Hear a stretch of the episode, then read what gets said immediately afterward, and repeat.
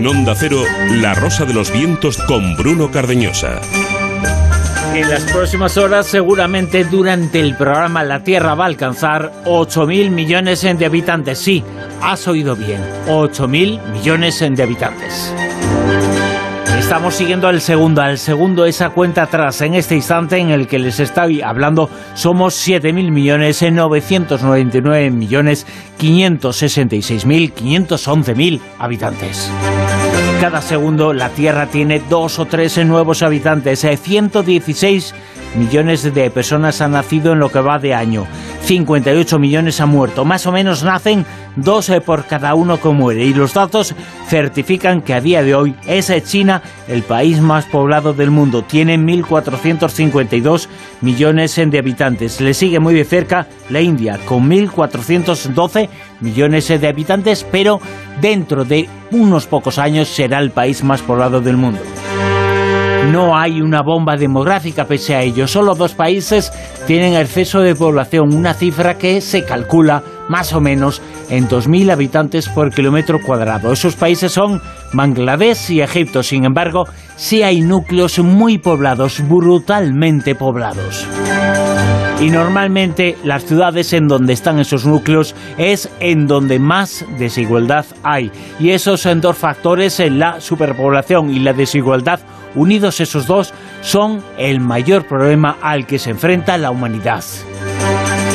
Según la ONU, hay otro problema. Ese otro problema es el cambio climático. Eso que algunos en su ansia por politizarlo todo llegan a la barbaridad en dematizarlo o incluso negarlo. En 2050 seremos 9.000 millones de habitantes, mientras a finales del siglo seremos 11.000 millones. Podemos pensar que el mundo crece de forma loca, pero hay que matizar. Crece en algunos lugares de forma completamente loca. En 1987 se alcanzaron los 5.000 millones de habitantes. Se encendieron entonces las alarmas. En 1999 alcanzamos los 6.000 y en 2011 los 7.000. Y hoy, en horas, en minutos seguramente, en los eh, siguientes minutos, 8.000 millones de habitantes.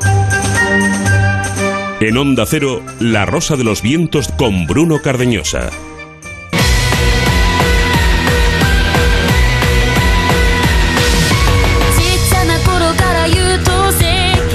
Energía y fuerza, como siempre, con Ado. Comenzamos el programa de esta noche, 1 y 13 minutos, casi 4, y hasta las 4 de la madrugada estamos en la sintonía de Onda Cero Radio. Una etiqueta en Twitter, redes sociales, etiqueta Almodilla Rosaventos, Almodilla Rosaventos y una página web. Cada uno de los programas, cada una de las secciones, cada una de las entrevistas. Onda Cero.es es la sección dedicada a la Rosa de los Vientos.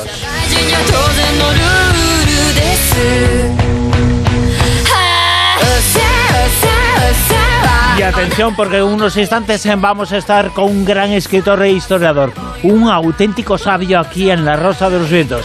Juan Eslava Galán nos va a hablar de historia, de uno de los momentos de historia más importantes de nuestro país, la reconquista, la reconquista con Juan Eslava Galán. Y también esta noche, como siempre, como todos los sábados por la noche, materia reservada con Fernando Rueda, materia reservada esta noche, que os habla de la iglesia y el espionaje, espías dentro de la iglesia. Y estamos muy atentos a ese dato, a esa cuenta atrás, a esa contabilidad que la tenemos al instante. En el programa de hoy, dentro de muy poquito tiempo, la Tierra, la Tierra va a tener 8.000 millones de habitantes. Es algo que no ocurre desde el año 2011, que se cumplan mil millones nuevos de habitantes. Llegará a 8.000 millones de habitantes dentro. Faltan ahora mismo, faltan exactamente 26.000 33 habitantes eh, para llegar a los 8.000 millones de personas en la Tierra. Va creciendo al instante. Vamos a tener esa noticia, esa información. 8.000 millones de habitantes en la Tierra dentro de muy poquitos minutos.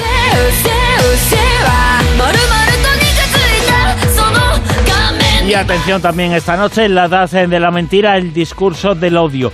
El mundo entra también hoy en ese discurso del odio, ese discurso del odio que comenzó hace unos años. Eh, vamos a hablar también de ovnis, eh, de investigaciones, eh, de proyectos secretos. Con Pablo Villarrubia va a ser nuestro invitado en el Área 51 esta noche.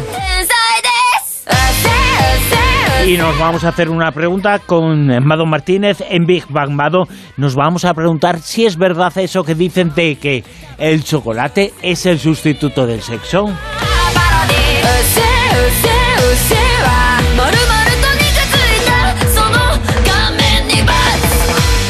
Y por supuesto también esta noche os vamos a contar y os vamos a explicar algo que si no me crees respecto a la lluvia, compre valor nos lo va a contar Silvia Casasola.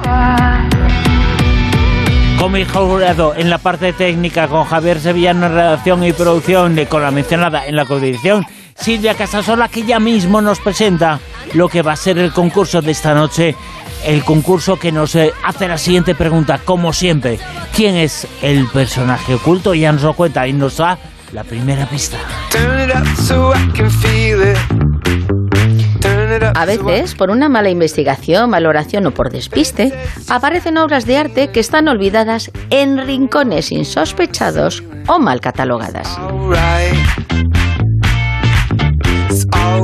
Por azar del destino, aparecen en algún almacén, un rastrillo o por una nueva inspección de un experto más avezado. Pero ¿de qué obra de arte estoy hablando? Si ni tan siquiera se tenía noticia de su existencia, ¿Será la adoración de los Reyes Magos de Rembrandt? ¿Será el ojo de la serpiente de Picasso? ¿O la naturaleza muerta de Eda? En 1631, un joven artista holandés de 25 años llegó aquí desde su pueblo natal de Leiden. Su única intención era aprovecharse del floreciente mercado de arte de Ámsterdam y labrarse una carrera como artista famoso.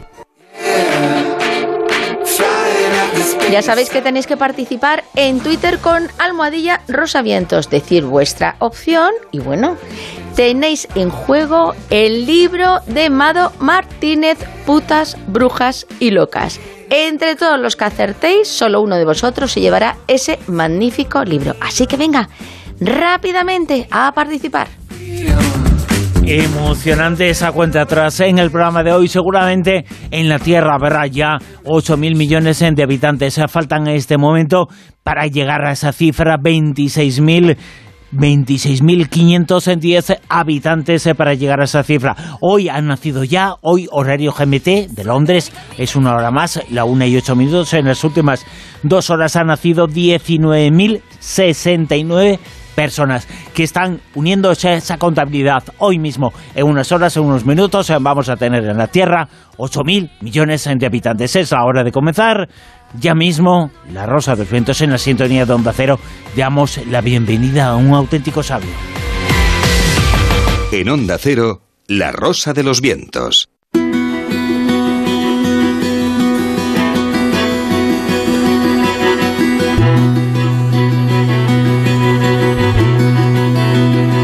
La historia de España es eh, fantástica, inmensa, fascinante, pero hay algunas cosas que no son como creemos que fueron. Eso pasa en la historia de todos los países y eso pasa también con lo que vamos a hablar esta noche de la Reconquista. Acaba de publicarse un libro, está en Planeta, se titula La Reconquista contada para escépticos y su autor es un viejo conocido del programa, uno de los grandes historiadores y escritores de nuestro país, Juan Eslava Galán. Juan, muy buenas, ¿qué tal? ¿Qué tal? Buenas noches. Encantado. En la, historia, de estar con vosotros. en la historia de España dicen que hay dos periodos eh, de tiempo que eh, mejor, si no quieres eh, que unos y otros opinen y que te den de tortas, no los toques. Uno de ellos es la guerra civil, otro es la reconquista. Tú has hablado de los dos, ¿no?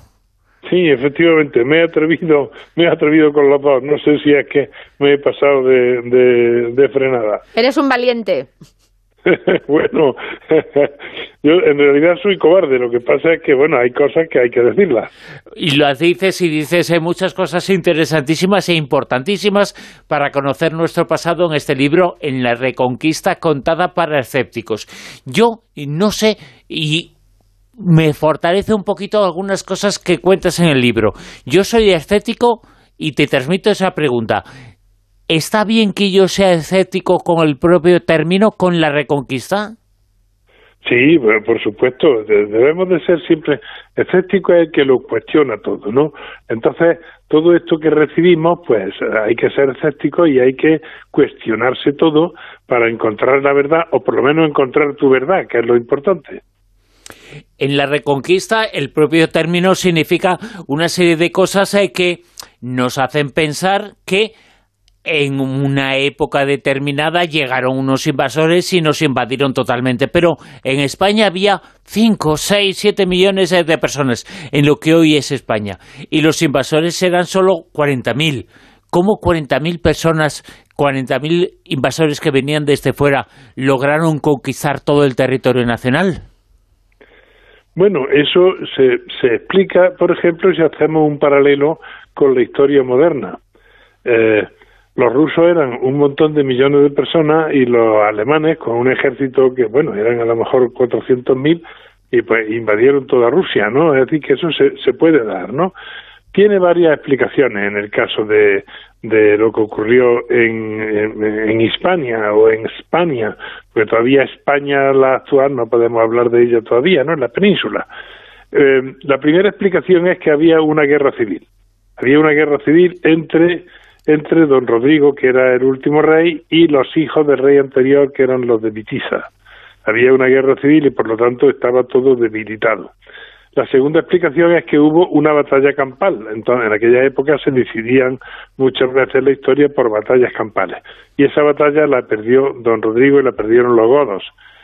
La tercera posible explicación es que había una cosa que facilitaba mucho la invasión y era que las calzadas romanas, que había bastantes en España, estaban prácticamente intactas, y entonces eso le favoreció mucho la invasión a, los moros. Y luego, finalmente, tenemos también que decir que los, los hispano-romanos que estaban sometidos a los godos no estaban contentos con el sistema impositivo, los impuestos, etcétera, y entonces vieron a los invasores y dijeron, bueno, pues eh, Mm, a lo mejor estamos mejor con estos que vienen ahora que, con los que teníamos antes, con los dueños que teníamos antes. Así es que una, una combinación de todos esos elementos fue lo que hizo que en un par de años conquistaran no solo la península ibérica, sino también un buen pedazo de Francia. Han sido muchos siglos, eh, ocho siglos, y, claro, eh, siempre nos trasladan lo de la convivencia entre los musulmanes, los cristianos, los judíos, eh, sitios estupendos, pero tú dices que no hubo convivencia que hubo coexistencia. Efectivamente. Pero en, esa coexistencia em, hay eh, instituciones que, que ahora son desconocidas para nosotros, pero que, en, esos tiempos pues eh, eran muy importantes. Y a mí me, llama la atención muchas de las cosas que, que, tú comentas y que has, recogido, como por ejemplo lo que pasaba en la frontera. Sí, efectivamente. Eso es ya de la primera época de la Reconquista tenemos pocas noticias, es decir, hay poca documentación, ¿no? Sin embargo, de la última etapa, de, ya de la época a partir de Fernando III, que ya eh, ha conquistado Andalucía, hay muchas noticias. Y entonces hay instituciones que son interesantísimas. Por ejemplo, hay eh, alcaides de moros y cristianos, que quiere decir que en, en, en, la parte de cristianos hay un alcaide de eso, en la parte de los moros hay otro, se ponen de acuerdo entre ellos para repartirse los pastos y para que haya cierto comercio en lo que llamaban los puertos secos, pasen productos de, de una parte a otra. Es decir, la vida tiene que continuar. Pero no olvidemos nunca que no es una cuestión de convivencia, sino de coexistencia, porque cuando los cristianos tienen más poder abusan de los moros, les, los someten a impuestos, etcétera. Y cuando los moros tienen más poder, que en la primera parte, abusan de los cristianos. Y uno y otro abusan de los judíos, por cierto.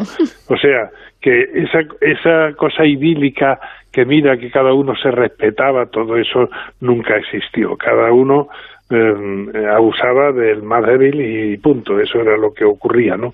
Ahora, eso sí, en la frontera hay grandes épocas de paz, no, no están siempre en guerra, ¿no? Y entonces surgen estas instituciones que, que bueno, que están hechas para suavizar un poco mm, la vida tan áspera que había en la frontera, que era una vida en que uno estaba casi siempre, incluso en periodo de paz, estaba en peligro, porque los bandoleros, gente que vivía del atraco y tal, de la otra parte, pasaban a robar en tu parte y viceversa, ¿no? Entonces tenía que haber instituciones que hicieran la vida un poquito más soportable. La madre del Cordero, el comienzo de todo eso, tiene dos eh, nombres, eh, dos hechos, un rey, Pelayo, y un combate, una guerra, Covadonga. ¿Qué parte hay de mito y de realidad en Pelayo en Covadonga? Bueno, eh, Covadonga, eh, hay que pensar que cuando, cuando los moros invaden la península, eh, muchos cristianos se retrajeron, algunos se sometieron, pero otros no, y se retrajeron a la cordillera cantábrica y a la parte sur de los Pirineos. Ahí hay una franja, ¿verdad?, que ahí se refugiaron muchos cristianos. Entonces, de ahí surgieron los primeros condados y los primeros reinos que después conquistarían el resto del territorio. Pero cuando había competencia entre ellos, surge, un siglo después, surge, surge una monarquía que está un poquito más, mm, digamos, firme, que es la leonesa, que procede a su vez de la asturiana, el reino astur-leonés, y entonces ellos, para reivindicar que en realidad son ellos los que han heredado el, el, legado de los godos y a los que le son los más importantes, digamos, pues entonces magnifican la, la batalla de Covadonga, que fue una batalla menor, es decir, una, una refriega entre poca gente de una parte y de otra, ¿no? Y que seguramente no ocurrió en Covadonga, no ocurrió eh, en ese paraje tan interesante que hay en Asturias, que es la cueva con la Santina, eh, eh, la fuente y todo eso, ¿no? Seguramente la refriega ocurrió cerca en el monte Euseba, en alguna de las gargantas del monte, aunque después eso se ha situado en Covadonga. ¿Tú cuentas? Perdona. Tú cuentas que los moros se casaban con, con, cristianas, pero que las moras no se casaban con cristianos. Pero está el, el caso importante de Alfonso VI y la mora Zaida, ¿no? Efectivamente, esa es, digamos, la excepción, ¿no? porque efectivamente, e incluso el hijo que tuvieron lo iba iba a ser el que heredara el, reino, es decir, el, hijo de la mora y del cristiano. Lo que pasa es que el pobrecito murió en la batalla de Uclés cuando tenía 14 años, ¿no? Pero lo más normal era los, los moros tenían, los moros, estoy refiriendo a los califas y a los emires, ¿no? Tenían su harén. A ellos les gustaban mucho las cristianas rubias y, y de piel blanca, que siempre en los documentos aparece como que son vascas, pero en realidad había un comercio de esclavas muy intenso porque los piratas secuestraban en las costas de, de, Francia y de Inglaterra, incluso llegaron a Irlanda, o sea que había un comercio de esclavas. Estas mujeres iban a parar a los arenes y eh, la, la, herencia del reino, pues, o del califato, no le correspondía necesariamente al hijo mayor del califa, sino a quien él escogía entre sus hijos. Y muy a menudo, como había eh, intrigas de harén, pues muy a menudo escogía al hijo de una esclava cristiana. Y, y, bueno, de hecho se da el caso de que hay varios emires y varios califas que son hijos de cristianas, pero obviamente cristianas siempre convertidas al Islam, porque a estas esclavas que compraban, pues las convertían al Islam y los hijos que, que tuvieran eran, eran musulmanes, es decir, que eso estaba claro, ¿no? Eh, hay que tener en cuenta que entonces no se consideraba esto de que eh, la sangre sea la mezcla de los dos, sino que se suponía que la mujer era como un horno donde el, hombre cocía su bollo que era su hijo, por decirlo, por decirlo de un modo gráfico, ¿no? Sí, sí, Y no se eh, le daba más importancia a la mujer. Las incubadoras, ¿no? Que, siempre... Una incubadora, efectivamente. Con ese humor y ironía que aparece también en tus libros y en tus trabajos, y que también aparece en este. Volviendo a Covadonga, la guerra de Covadonga, a Pelayo, es una historia en donde eh, tú cuentas y explicas que quizá tiene más eh, de mito que de realidad, que existir existió, pero que fue una escara escaramuza menor. ¿En qué momento de la historia eh, se convierte a Covadonga en una especie de mito fundacional de lo que después va a ser eh, bueno, el imperio cristiano, España, lo que sea. Eh, en un momento determinado se convierte eso en la madre del cordero, en el comienzo de absolutamente todo, cuando fue una cosita pequeña. Efectivamente, pero pasa, pasa un siglo y cuando los reyes de León están reivindicando que ellos son realmente los herederos de los godos frente a los otros reinos, condados, etcétera, cristianos que le hacen la competencia, pues entonces ellos magnifican a Pelayo y magnifican a Covadonga para decir, oye, que los, realmente los que empezamos todo esto fuimos nosotros, ¿no? Simplemente se magnifica, ¿no? Hay que tener en cuenta que en la historia el mito fundacional siempre es también muy importante, ¿no?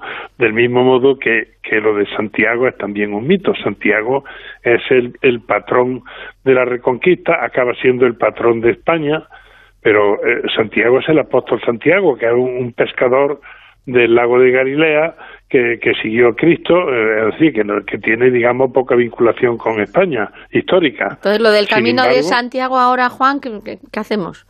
Bueno, no, importantísimo. Yo lo he hecho tres veces, sí, me parece importantísimo. El camino de Santiago en la de media, en la de media era, es decir, hay que pensar en, también en la fuerza del mito, ¿no?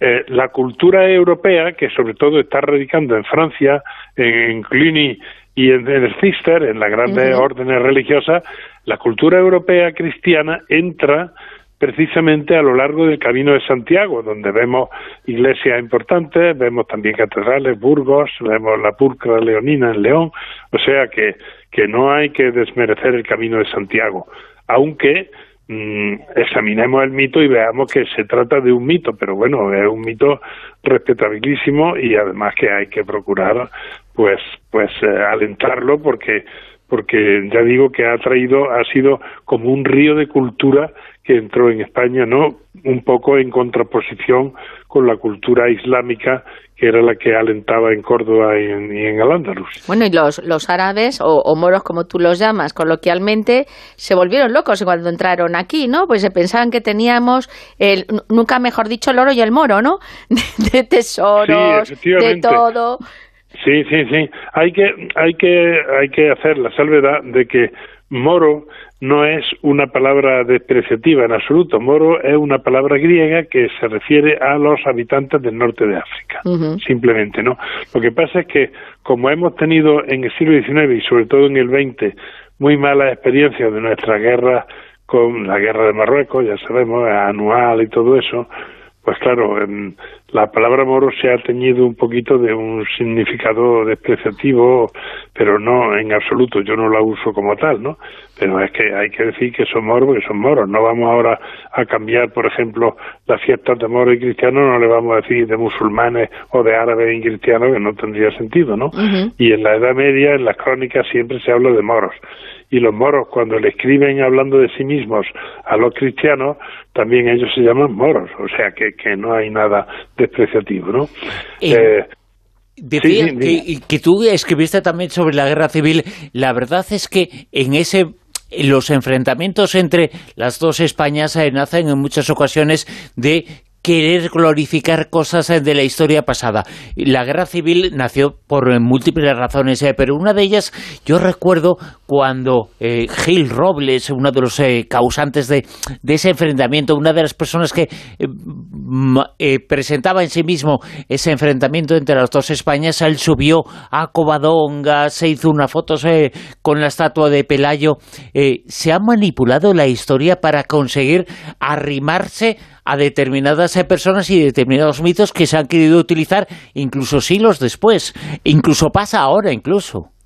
Sin duda alguna, sin duda alguna.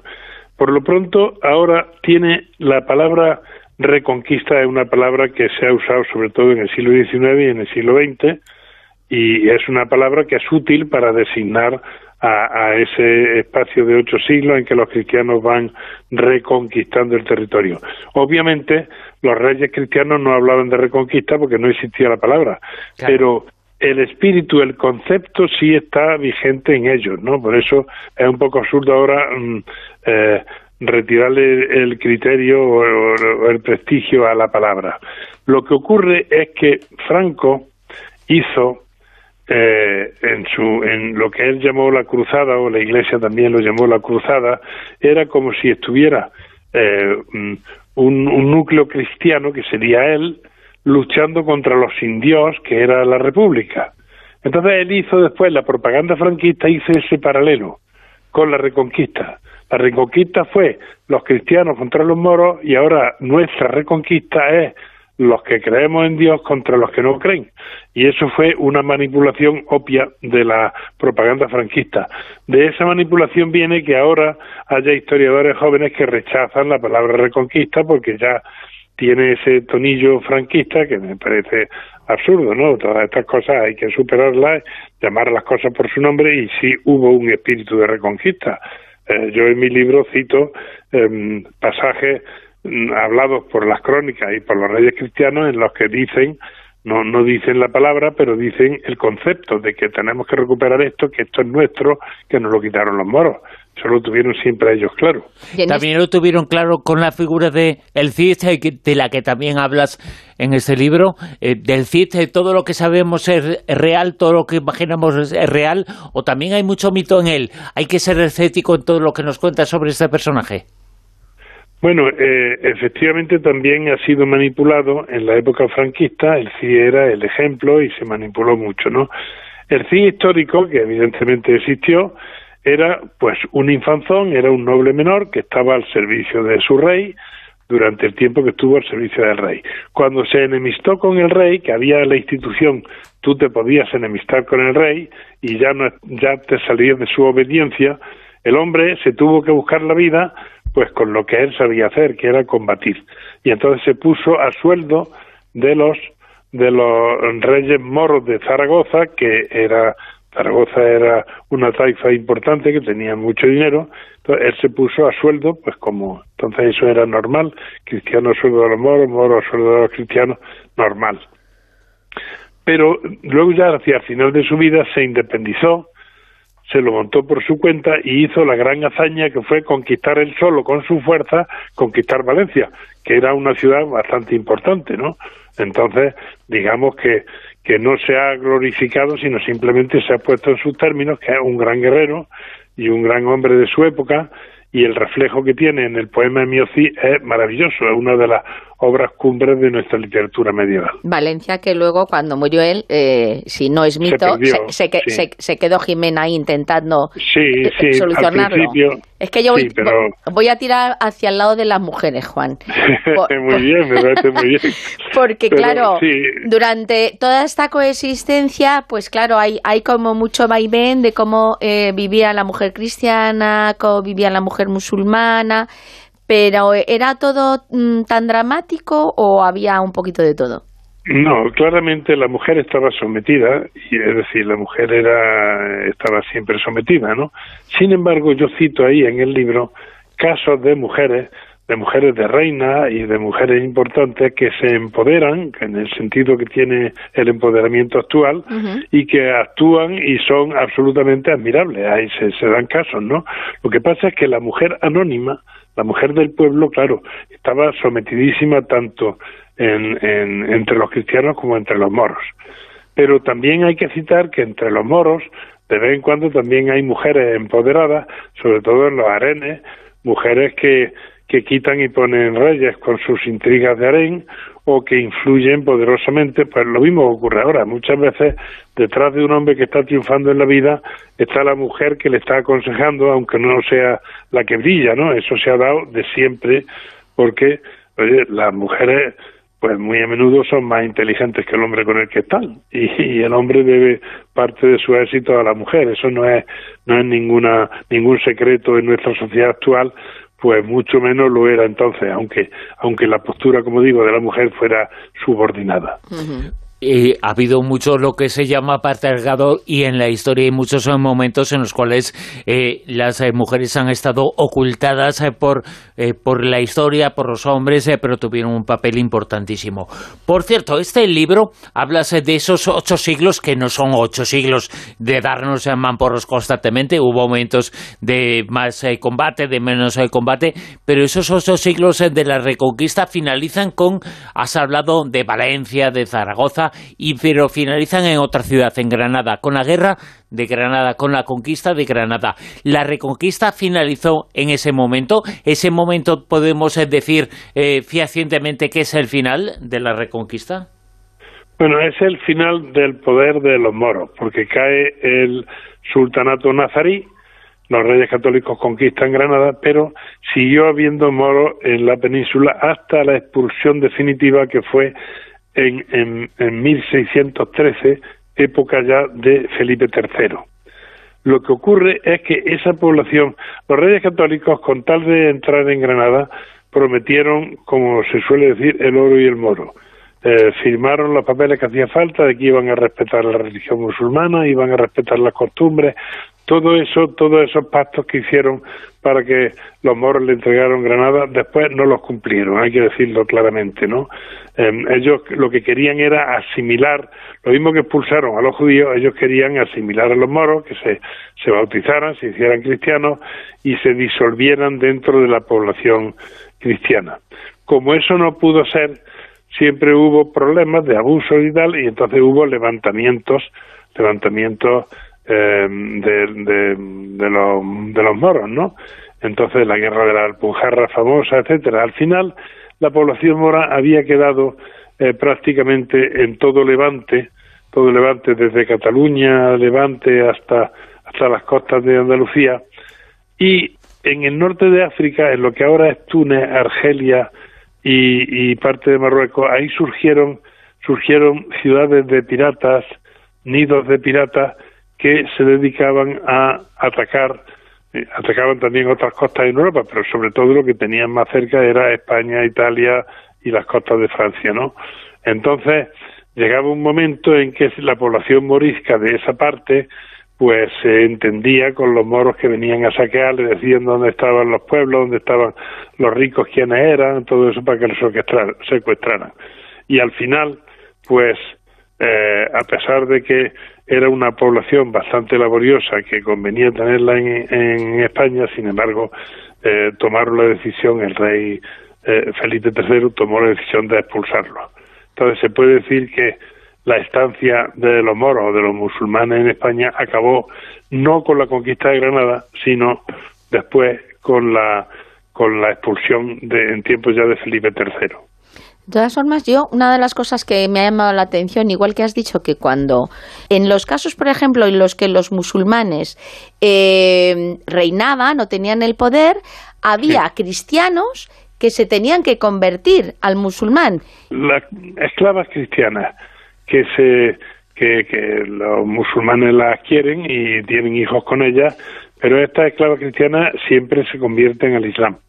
Y los hijos que tienen son son musulmanes y esa parte está claramente delimitada. Pero las moras no se casan con cristianos, porque las moras tienen terminantemente prohibido casarse con cristianos. Se puede dar algún caso, como el que hemos mencionado antes, del rey que, que adopta como concubina o seguramente a lo mejor se casó con ella a una mora. Pero estos son casos excepcionales. Es decir, que, que, entre los moros se da muy a menudo, entre los cristianos muy excepcionalmente. ¿Y el ciudadano cristiano que, que se quiera eh, en, un territorio, por ejemplo, en Al-Ándalus, que fuera... Eso sí se da, las conversiones sí se dan, sobre todo hay que tener en cuenta la población que había en el reino godo eran eran uno eran godos, otros eran de origen de origen hispano-romano, pero eh, todos eran cristianos sin embargo hubo una, conversión masiva, entre otras cosas porque el, el, el Islam consentía que hubiera cristianos y que hubiera judíos, porque eso eran las religiones del libro, de la Biblia, ¿no? Pero tenían que pagar un impuesto, un impuesto bastante crecido, y tenían menos derechos legales y todo que los musulmanes. Entonces, con el tiempo la gente pues dijo, mira, pues con tal de no pagar el impuesto, de tener más derechos, etcétera, pues me hago musulmán. Entonces, casi toda esa población se hizo musulmana. Siempre exceptuando a los que huyeron porque no querían convivir con los moros y se fueron al, norte de, la península, ¿no? Entonces eso sí se dio así, las conversiones se daban. Convertirse al Islam era relativamente simple porque solo, lo mismo lo sigue siendo ahora también, tú tienes dos testigos que, que atestiguan que tú haces la profesión de fe, que es decir, que te quieres hacer musulmán y que adoptas como que el, Dios es Alá y Mahoma es su profeta y automáticamente decir no tienen un bautismo ni tienen primera comunión ni tienen esta serie de dogmas y de cortapisas digamos que, puede tener la religión cristiana. Quien quiere aprender historia, aprender con una sonrisa, de forma didáctica, de forma didáctica y divertida, tiene que leer los libros que son fascinantes y nos cambian todos los conceptos, eh, todo lo que pensamos sobre la historia. Los libros de Juan Eslava Galán. El último, que del que hemos hablado esta noche, que se acaba de publicar, es La Reconquista contada para escépticos. Juan Eslava Galán ha estado esta noche con nosotros en La Rosa dos Ventos. Juan, mil gracias. Un abrazo. Gracias a vosotros. Un abrazo.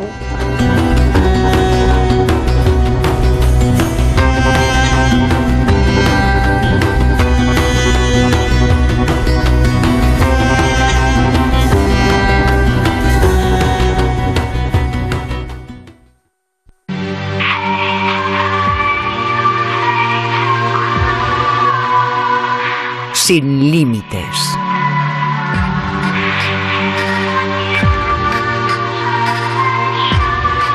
Aunque esta noche los límites los tenemos yendo del Atlántico, porque de allí, desde el otro lado, desde América del Norte, de Estados Unidos, acaba de venir Juanjo Sánchez Oro y nos va a contar lo que ha conocido. Que tiene mucho que ver con los temas que tratamos aquí habitualmente en La Rosa de los Vientos. Juanjo, muy buenas, ¿qué tal? Bienvenido. Hola, muy buenas noches, ¿qué tal? Has venido muy bendecido, te veo. Bueno, pues además en, diferentes ámbitos, el lado oscuro y el lado luminoso. Hoy vamos a hablar para asegurar. hoy vamos a hablar un poquito de eso, en lo que tiene que ver con el mundo de las iglesias eh, que has conocido del lado oscuro y del lado luminoso, aparentemente.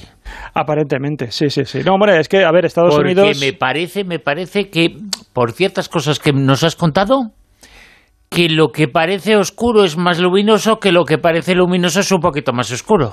Sí, sí. Además, eh, Estados Unidos es un mercado religioso brutal y más en la zona donde, donde he estado, porque yo he estado en, Boston que es toda la antigua Nueva Inglaterra, visitando también Salem y, Harvard.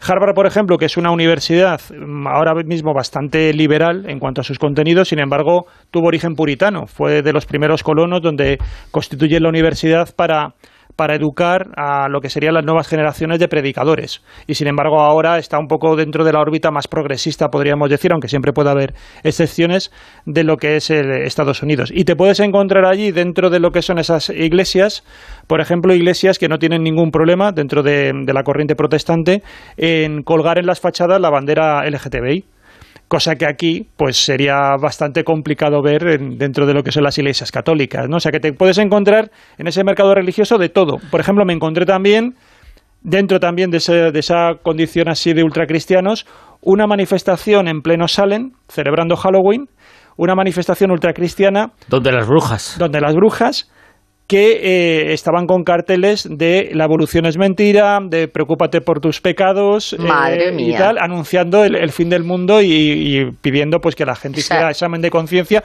Y delante se puso una persona disfrazada de demonio, eh, troleándoles y pidiendo, eh, dando, ofreciendo abrazos a cambio de una propina. O sea que todo eso te lo puedes encontrar en Estados Unidos. Bueno. Esa es una imagen que me parece fantástica, es de foto, ¿eh? Sí, sí, no, de hecho lo tengo grabado y con foto. Luego la enseño. Es que es muy bueno, es muy bueno. El momento ese vamos a recordarlo y contarlo. Una manifestación, una manifestación sobre contra determinadas cosas. ¿Qué pedían? Bueno, en este caso estaban aprovechando que se estaba celebrando Halloween, en Salem, que es absolutamente brutal. O sea, Salem es un parque temático del esoterismo, es como un Magic internacional, pero, pero a escala de una ciudad. Y todo el mundo, claro, eh, está mm, disfrazado. Porque era la víspera. Y ahí, en medio de eso, hasta el punto de que al lado, fíjate, al lado de donde se presentaron este grupo de ultracristianos, con un megáfono en mano, con varias personas sujetando eh, pancartas que decían la, evolución es mentira, eh, preocúpate por tus pecados, que llega el juicio final, y al lado mismo estaba también un bar con una drag queen bailando. Qué bueno. ¿Y, de qué estaba disfrazada la drag queen? Eh, no, pues de, drag, queen. con botas altas y tal. Y, además era, era tenía barba, ¿sabes? O sea que muy bien. Además pidiendo, iba la gente iba pasando por las mesas y por la gente que estaba sentada, iba introduciéndole dólares, como, como cuando están también hacen striptease en, las, y tal. O sea, todo muy, muy desenfadado, muy alegre, muy vistoso. Y al mismo tiempo los ultracristianos ahí, pues predicando. Y, delante de la manifestación, eh, ¿qué es lo que se colocó? Pues ¿Delante de cuál de las dos? Porque no lo sé bien. Del grupo que estaba anunciando el fin del mundo y que nos teníamos que preparar para el juicio final y, todo esto, pues de este grupo de ultracristianos se presenta una persona disfrazada de demonio que a cambio Pidiendo de cosas buenas este, este estaba allí con un cartel, colgando con un cartel. Que daba abrazos. Que pedía, a cambio de unas propinas, te daba dando un abrazo. Y entonces la gente iba y les iba abrazando. Entonces, todo eso es posible, ¿no? Es lo que tiene América, que también es cierto que, que, a ver, también estamos en esta parte de la costa. Claro, que no hay luego a la América más profunda, ¿no? más, más conservadora. Pero está es cierto que Boston es una ciudad tradicionalmente muy socioliberal en ese sentido. ¿no? Vamos a hablar eh, de algunas eh, cosas que has visto en esas modernas iglesias eh, clásicas, pero modernas iglesias, una iglesia relativamente reciente, del siglo pasado, pero es una iglesia cristiana, pero una iglesia cristiana que dice otra serie de cosas. Sí, hay una iglesia que además aquí en España también tiene, tiene presencia. De hecho, hay un amigo mío que está, que está haciendo la tesis doctoral sobre ellos, que es la iglesia del cristianismo científico. Entonces es una iglesia que tiene, ya digo, una larga tradición y la verdad es que es una, una mm, iglesia bastante curiosa que tenemos que poner un poco en el contexto de qué es lo que pretende. Porque esto de que sea científico eh, puede chocar. Es cierto que ellos manejan la noción de ciencia de una manera diferente a lo que podemos entender por la ciencia académica, la ciencia ortodoxa. Esta iglesia nace en un contexto particular que es a, mediados del siglo XIX donde también eh, se está viviendo un gran cambio en lo que es la sensibilidad religiosa de Estados Unidos. Y entonces se está pasando de un calvinismo que más o menos consideraba que las personas estaban predestinadas y que a través del trabajo y de la fe, pues la única preocupación que tenías que tener era alcanzar el cielo o el infierno y preocuparte por esa salvación personal, a la idea de que realmente tú te tienes que realizar en la vida y te tienes que preocupar por tu capacidad también de triunfar, de hacerte a ti mismo. Y eh, una de las grandes preocupaciones que surge también después de la, de la guerra civil norteamericana es la búsqueda de la salud. Entonces va a surgir una nueva forma, como digo, de entender eh, la vida cotidiana y la vida espiritual y se va a empezar a centrar en que hay una posibilidad de que la fe esté asociada a la sanación, pero la sanación física. Pero no, no como en otras ocasiones que se hace el rezo conjunto con la foto, ¿no? Aquí hay algo científico.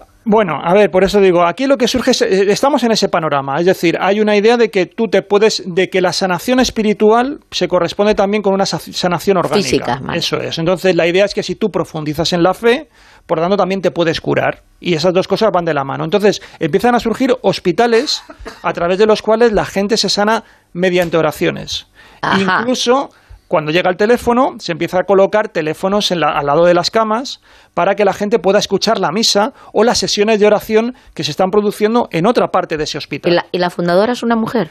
Claro, esto es algo general que surgen diferentes. Eh, por ejemplo, hay un hospital que a mí me ha interesado y por eso también fui a Boston, pero ya está desaparecido, que es un hospital fundado por un señor que se llama Culis, que era homeópata, pero que luego se tuvo una serie de percances en su vida y fundó esta corriente de, sanación o de, o de, terapéutica basada en la, en la oración. Pero luego surge esto del cristianismo científico y esta mujer es eh, Mary Baker, es una mujer que durante se, se, va a criar en un entorno muy también religioso eh, ella mm, le va a acompañar dos cosas a lo largo de su vida, el estudio de la Biblia y luego también una serie de enfermedades crónicas. Entonces, continuamente ella estuvo preocupándose por cómo podía curarse y estuvo coqueteando con diferentes técnicas de la época que promovían determinados médicos para sanarse. Por ejemplo, eh, estuvo en contacto con un doctor, que era el doctor Kimby, y este era una persona que, utilizó también el mesmerismo y consideraba que a través del pensamiento se podía curar estamos en las raíces de lo que luego va a ser el pensamiento positivo y lo que ahora ha culminado con el tema de la idea de la filosofía del secreto este famoso libro que se ha vendido y tal. Sí, es que tú piensas algo bonito, bueno, barato, y aparece y te conviertes y tú piensas que me voy a curar y si piensas muy fuerte en eso, muy religiosamente, pues, te curas. Es un, es, un poco eh, la parte eh, límite del New Age. Es un poco tener fe, ¿no? Sí, es, es, la idea de que, de que hay como una especie de omnipotencia del pensamiento, que todo lo, es decir, lo de, lo de creer es crear, ¿no? Pues entonces si tú crees en algo, eso se consigue. O sea, si yo creo que soy un ciervo, me convierto en ciervo. o, a lo mejor te ponen los cuernos. Claro, ya, lo he dicho precisamente para que digas eso. No, pero yo, yo, lo, yo lo relaciono con que vosotros sois muy frívolos. Yo lo relaciono un poco como el que reza mucho al santo, santo para que le cure. Es un poco también eso. Claro, lo que, lo que ocurre es que el, eh, esta mujer, mm, como digo, va buscando esto, se pone en contacto con este médico y tal, y luego ya va a tener una experiencia particular que es una experiencia trascendente. Y es que ella tiene un accidente mientras está eh, patinando sobre hielo y se le producen una serie de lesiones internas. Entonces, durante la convalecencia, ella va a tener como una visión de Jesús y se va, va, a empezar a profundizar en la Biblia. Y es en la Biblia, a través de determinados pasajes bíblicos, donde ella encuentra que la oración puede curar, pero de una manera muy particular, porque aquí no se trata de que a más oraciones es más fácil que te cures. Lo que ella plantea, y es donde ella habla de una ciencia, es que hay una serie de leyes de Dios que están expresadas en la Biblia y que esas leyes ella es capaz de, sacarlas a la luz y que la aplicación, el descubrimiento de esas leyes, igual que un científico descubre las leyes de la naturaleza y hace ciencia con ellas, con las leyes de Dios también hace ciencia, pero es una ciencia divina, no tiene nada que ver con la ciencia material. Y ahora mismo lo que tienen allí es un templo monumental, enorme, esta iglesia de Cristo científico, y además tiene luego unos edificios anexos donde hacen exposiciones, donde periódicamente la gente va a contar sus sanaciones y hacen círculos tanto de oración como para contar sus experiencias que luego también publican en diferentes idiomas con el psicoanálisis, porque hacen reuniones donde empiezan a hablar de cómo a través del cambiar el pensamiento pues tú puedes cambiar también tu actitud en la vida y eso también puede tener consecuencias psicosomáticas. Es un poco a donde van. Lo que pasa que, claro, a ellos les vale todo. Es decir, yo he estado leyendo, em, porque ellos van publicando las diferentes sanaciones que hacen. Una sanación puede ser una sanación orgánica, por ejemplo, recuerdo el caso de una chica que dice que tiene un accidente de cuando va montando en bici y eh, a partir de ese momento se ve con toda la cara ensangrentada y tal, y entonces ella empieza a recitar una serie de oraciones una serie de oraciones que fundamentalmente ellos suelen trabajar mucho con el Padre Nuestro, pero también determinados párrafos de las obras de esta mujer, de la fundadora, de Mary Baker, las utilizan también eh, como elemento de oración. Y entonces cuando está en el hospital, pues ella mm, se niega a que le hagan determinada cirugía, dice que, bueno, se niega porque dice que no es necesaria, confía tanto en la oración que cree que no es necesario, que simplemente que la venden y que, bueno, que, que salga adelante. Tiene una serie de dolores posteriormente en casa y ella soporta los dolores. Y ella dice que luego ya al, cabo de dos días, algo así, pues cuando se quita el vendaje, pues ve que no hay lesiones. Pero claro, realmente nadie le hizo un diagnóstico de la gravedad del caso. Es más, una de las cosas que dicen ellos es que en, cuando tú expresas tu sanación, no es necesario que digas qué enfermedad tienes ni qué síntomas, simplemente que, que des gracias a Dios, que reconozcas ese cambio de pensamiento y que si tú notas que hay un cambio de pensamiento, que ves la realidad como de una manera distinta, pues que ya te vale, que estás en el camino hacia el espíritu. ¿no? O sea, que puedes estar hecho polvo, pero como tienes un pensamiento positivo, te pues pongo, te, pongo, aguantando. pongo un caso. Carros y carretas. Otro caso, porque yo digo que ellos van publicando en una revista periódicamente todas estas sanaciones y las van registrando. Y hay una biblioteca allí donde, donde van recogiendo todos esos archivos y van archivando las experiencias sanadoras de todos los rincones del mundo.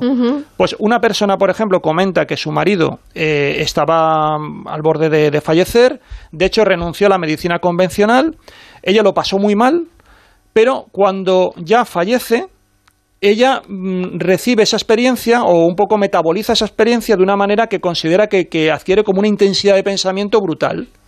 Y, y, ve las cosas de una manera distinta. Ya no tiene tristeza, no siente pena, al contrario, piensa que su marido también ha alcanzado pues, una cierta gloria, y por lo tanto esa, esa reforma también es una sanación para ella, aunque no estaba afectada de nada, pero considera que también el ver las cosas de una manera distinta, el, ser reformada en tu manera de vivir, es también un ejercicio de sanación. Y cruzas en la acera, caminas unos metros y te encuentras a la iglesia de Satán. Todo lo contrario. El templo satánico, sí. el templo satánico que es una, una comunidad, bueno, hemos estado en lo, que sería el Vaticano, la sede internacional del templo satánico, que está en Salem, y eh, eh, está ocupando un edificio que es una casa victoriana que antiguamente había sido una funeraria.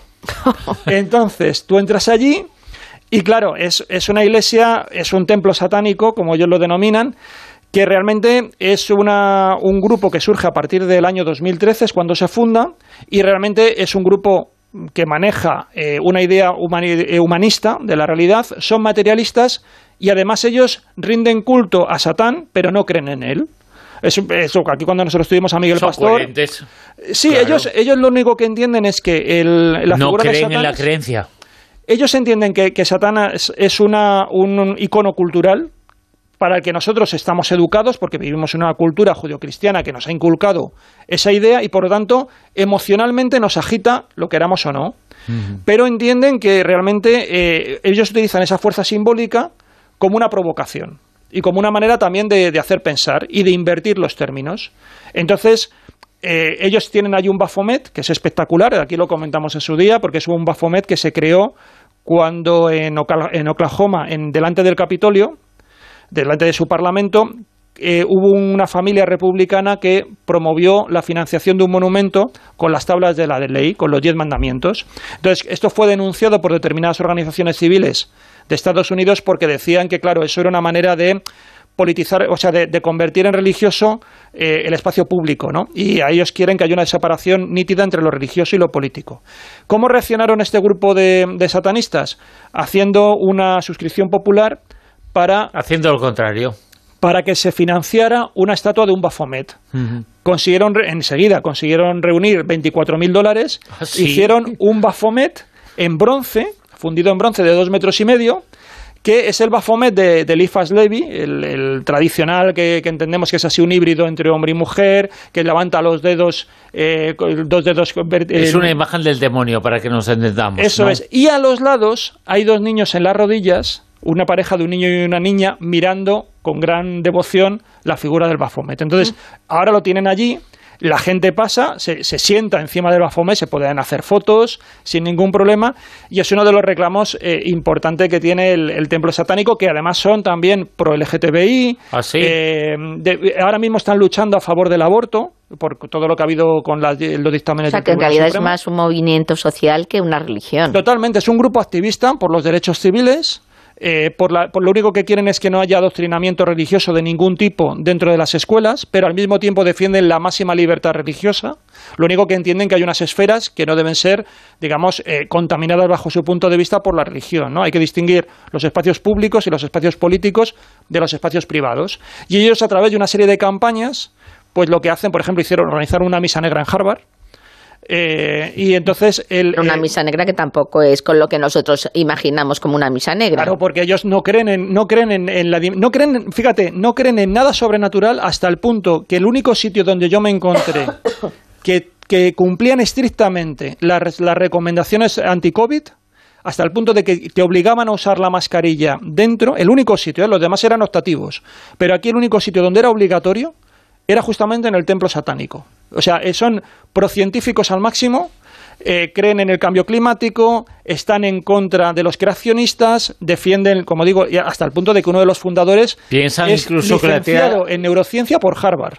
piensan incluso que la Tierra es redonda. Piensan incluso eso. Son tan atrevidos y tan osados como que creen en, sí, ¿Hay predicadores y curas y hay jerarquías o no? Ellos tienen, eh, los dos fundadores tienen allí como un trono, pero no, es una, es una, además ellos defienden la democracia y como te digo es un movimiento que está muy extendido. Aquí en España un poco los satanistas españoles son un poco de esta cuerda, ¿no? Entonces, defienden la máxima libertad y lo que sí que les preocupa mucho es distinguirse de lo que ha sido la otra corriente, conocida también, que es la Iglesia de Satán, que es la de Anton LaVey. Ellos son el templo satánico y es distinto de la Iglesia de Satán, ¿no? Porque entienden que Anton LaVey era, eh, defendía una especie de pensamiento ultraliberal muy individualista, que defendía también el darwinismo social, en el sentido de que un poco el triunfo del más fuerte, y que luego también se volvió una celebrity, porque realmente como era un poco movimiento de California, el tema de Hollywood... Sí, luego los famosos y Exactamente, pues ellos lo que, lo que defienden es más bien que ellos surgieron como reacción a eso, a que realmente el satanismo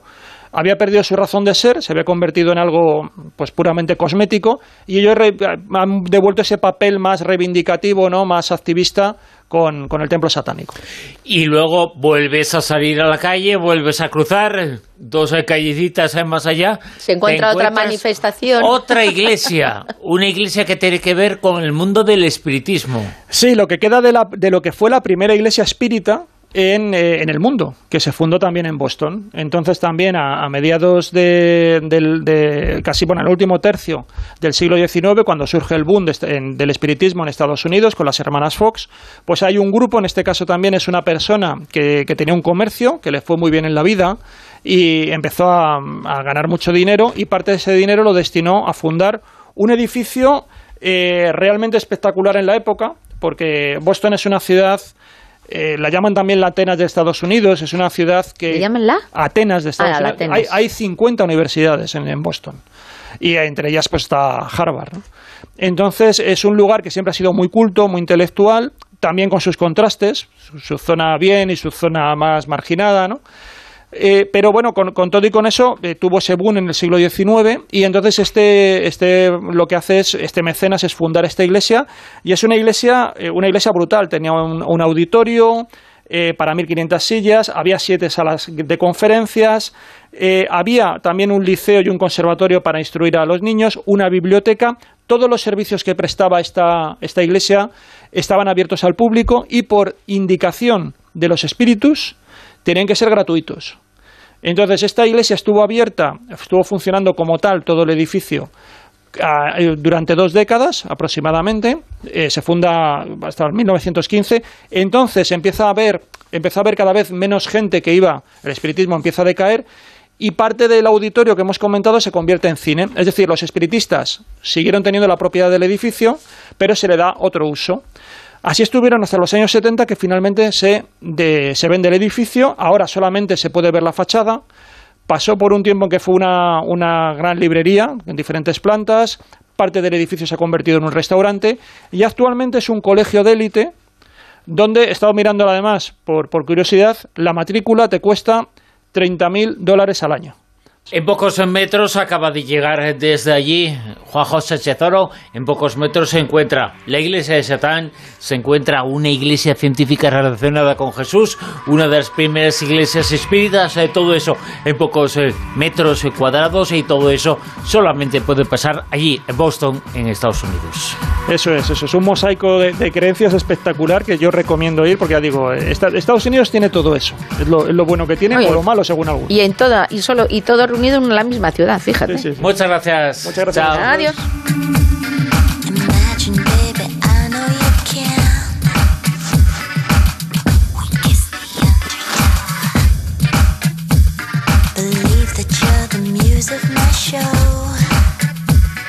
La rosa de los vientos en onda cero.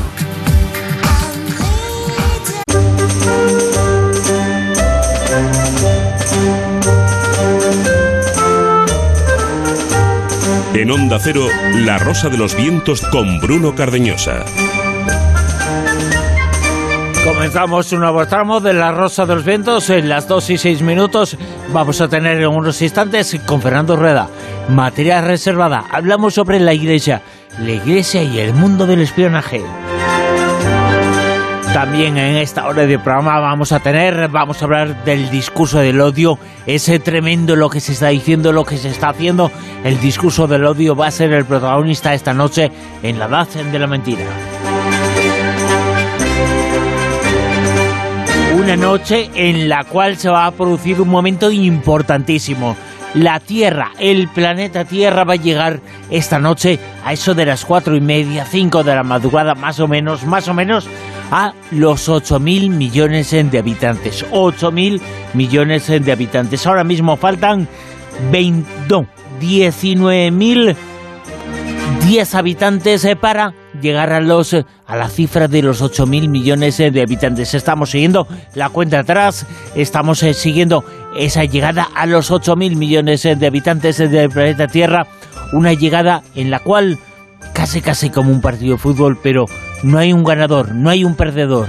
Bueno, sí, hay un perdedor, el planeta Tierra, nosotros. Una hora de programa que comenzamos. Eh, Silvia Casasola nos cuenta más de pistas para conocer al personaje oculto de esta noche.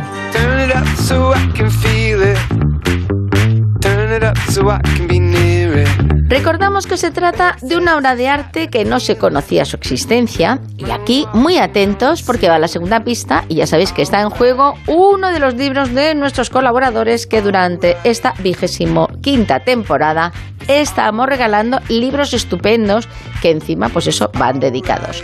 El libro de hoy es Putas, Brujas y Locas de Mado Martínez. Bueno, pues la segunda pista es ¿cuál puede ser? Si el estilo de su autor es tan reconocible que resulta fácil para los expertos identificar que es una de sus obras. ¿Será La adoración de los Reyes Magos de Rembrandt? ¿El ojo de la serpiente de Picasso?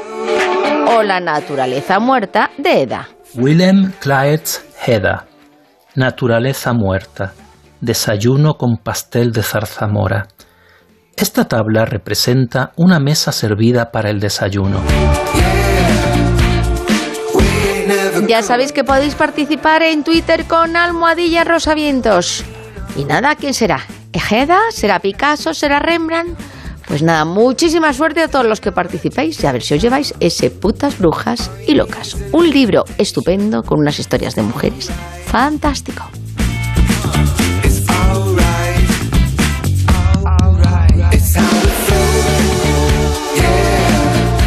En Onda Cero, La Rosa de los Vientos.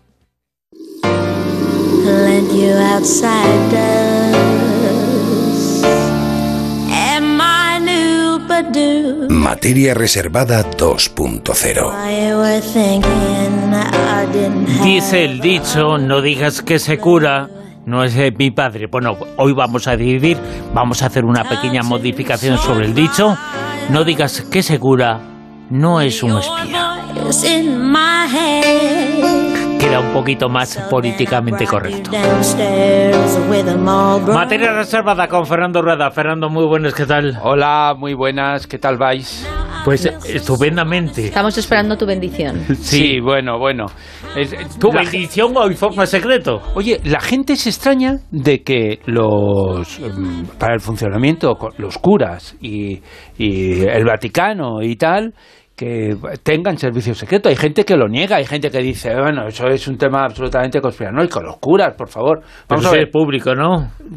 Es no público su funcionamiento. Es que es lo más lógico. Claro, no, no, Está, eh, obviamente estamos hablando de cosas que están demostradas, no están a un nivel.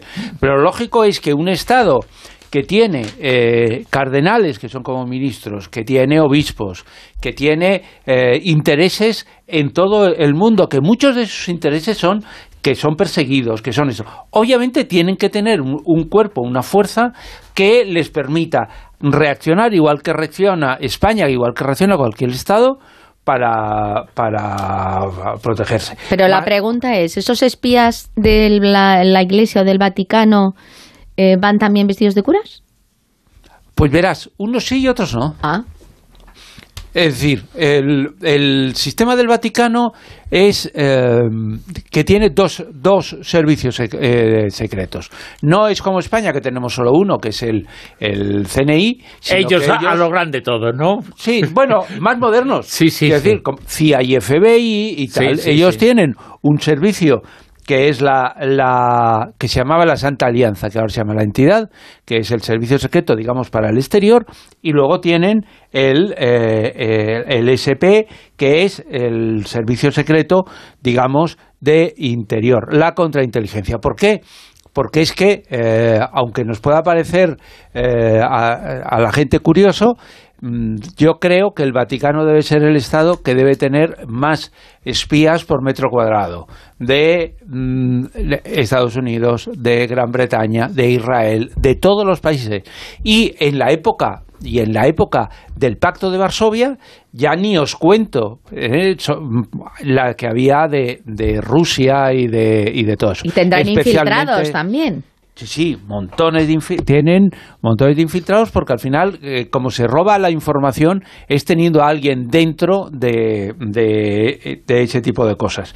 Aquí sí que os quería citar que he buscado frases de, de, dos personas. Una, Manuel Rey, que es amigo de, de este programa, que es un experto eh, eh, agente del servicio secreto, que eh, tengo una frase suya que dice, el mejor servicio secreto del mundo es el del Vaticano. Y Simón Vicental, que fue eh, aquel hombre que eh, amargó la vida de tantos y tantos y tantos nazis persiguiéndolos después de la Segunda Guerra Mundial, dijo, el órgano de inteligencia mejor del mundo es el que funciona al servicio del Vaticano. Es decir, gente que lo conoce, eh, da fe de que, de que vayan de paisano o vayan de, de uniforme, por decirlo de esta forma, eh, realmente estamos hablando de un servicio muy, muy importante. ¿Y quién los ha instruido? Porque habitualmente en otras ocasiones eh, algún servicio de espionaje es instruido por otros anteriores. ¿En esta ocasión se sabe por quién? No a veces eh, hay algunos que reciben formación de determinados eh, eh, servicios, muy pocos se sabe. Por ejemplo, el Mossad ha formado o formó en su momento a algunos de ellos. Pero el resto, digamos que funcionan de una forma más autodidacta. ¿no? Lo que pasa es que la esencia del, servicio, hay que decirlo, es un poco como la esencia del servicio de información de la Guardia Civil. La Guardia Civil, ¿por qué tiene tan buena información de lo que pasa en España? Porque tiene tiene un guardia civil, un cabo de la Guardia Civil en todos los pueblos de, este país, que cuentan, que hacen, que narran todo aquello que pasa en, en ese pueblo. Y quien es capaz de centralizar esa información y sacarla, pues, pues es tremendo. Entonces, ¿qué pasa con la Iglesia? La Iglesia tiene curas en, toda, en casi todas las partes del mundo y esos curas cuentan, dicen. Y, ellos lo que tienen es en el Vaticano una centralización de la información y, por lo tanto, esa información que reciben ellos la convierten en eh, inteligencia. Y, Ahora bien, y confiesan también. Hombre, claro. O sea, que saben lo que confiesa uno. Si confiesa algo que puede interesar a nivel de inteligencia a un Estado, al suyo propio, al Vaticano, eh, esa confesión, eh, ¿qué pasa con ella? No, sabéis que existe el secreto de confesión. Sí, sí, claro, claro, evidentemente. entonces yo, ahí sí creo que los, que los curas no... Claro, yo soy católico y, tú no, tú no, te gusta mucho, pero... Es que una cosa es ser católico, otra cosa es ser pero yo sí creo, sí, es decir, es que yo lo que creo es que una cosa es que ellos obtengan información como espías. Y entonces, obviamente, si yo, eh, yo me hago pasar, soy un agente del CNI y me hago pasar por cura, pues obviamente todos los secretos que me cuenten serán secretos. Pero yo sí creo en lo en, en, decir, en los secretos de confesión. Sí, sí. Es, un, es un nombre precioso, ese, secretos de confesión. Sí, sí, y, y, luego es un debate que se puede abrir, un melón tremendo. Y si confiesa alguien eh, un crimen atroz, eh, ¿eso qué pasa? Se denuncia, se dice... No, no, el secreto de confesión lo que establece es la obligación, no, no el deber, la obligación del cura de no poder decir nada que tú le hayas contado con... he matado, y si alguien le dice a otro, he matado a fulanito, le he troceado, ¿lo tiene que decir o no tiene que decir? No, no, tiene que guardar no el secreto puede de confesión. No. lo puede o sea, el secreto de confesión está por encima de, eh, de, de la ley. No, no, hombre, no. Esto es, has hecho has hecho un ejercicio muy bien dirigido a, manipular.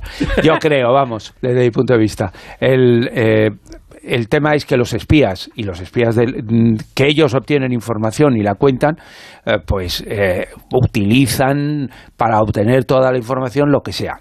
Que alguien les cuente en Panamá que han matado a no sé quién o que están preparando un golpe de Estado, joder, yo creo que no lo contarán, ¿no? Pero bueno, yo soy un hombre de fe, repito. ¿Y hay monjas espías?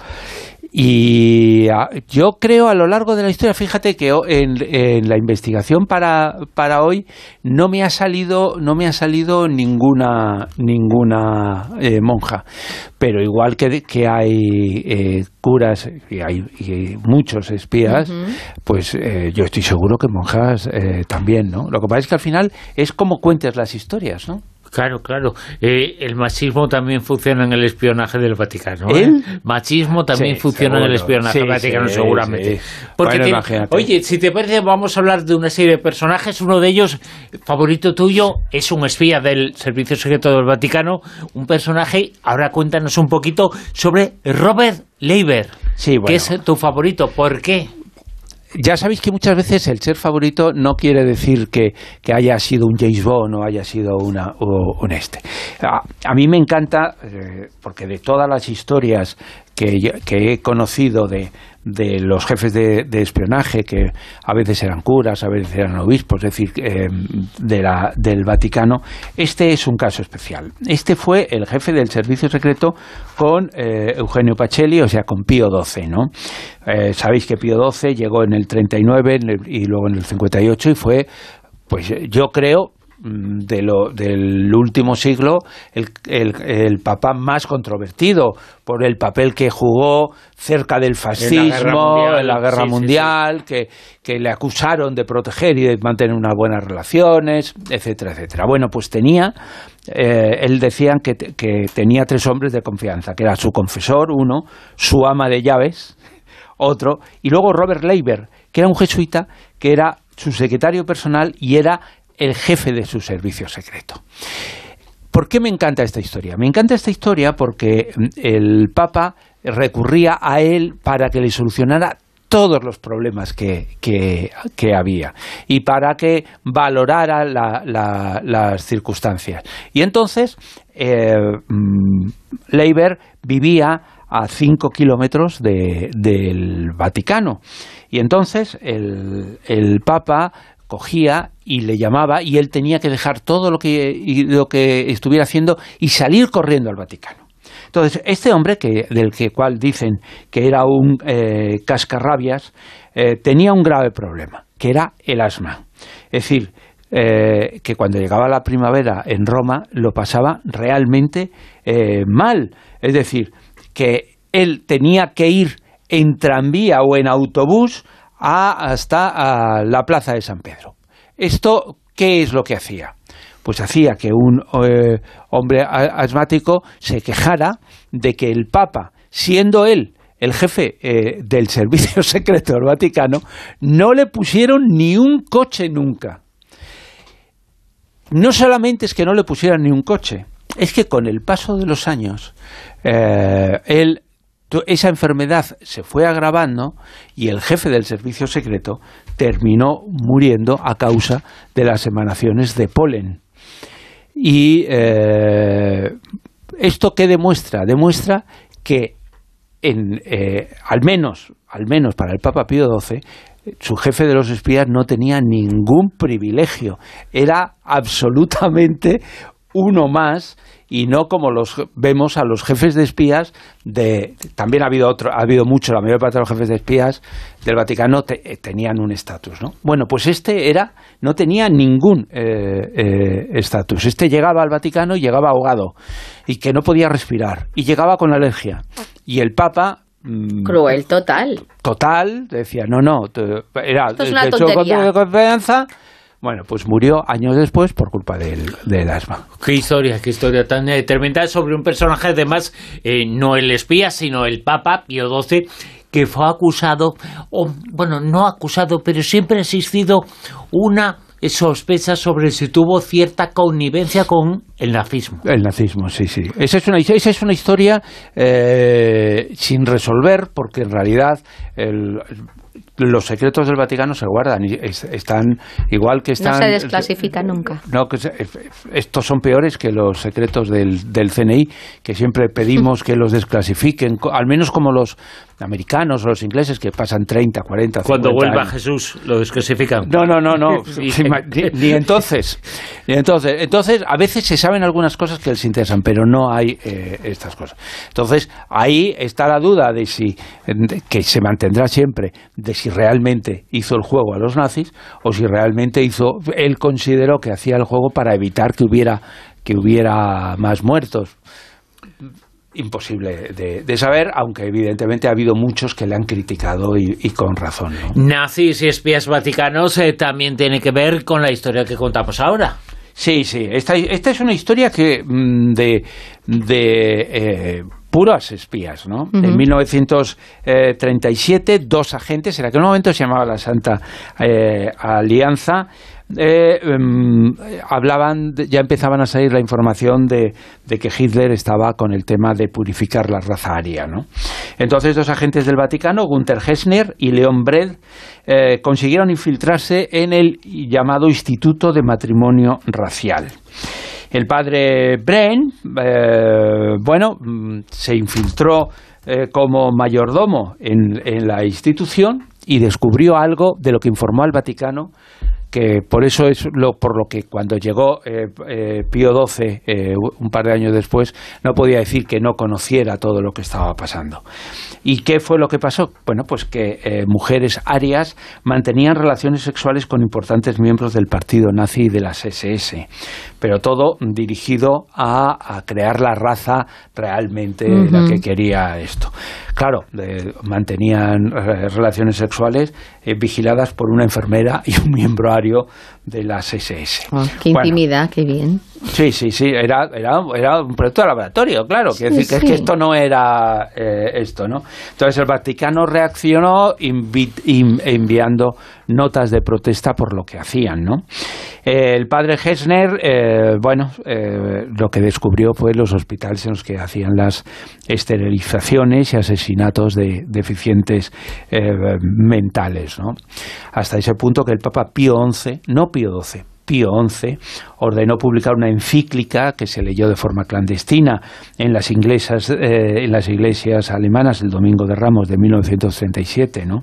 La respuesta de Hitler fue tremenda. A lo mejor por esto Pío XII se lo pensó dos veces, ¿no?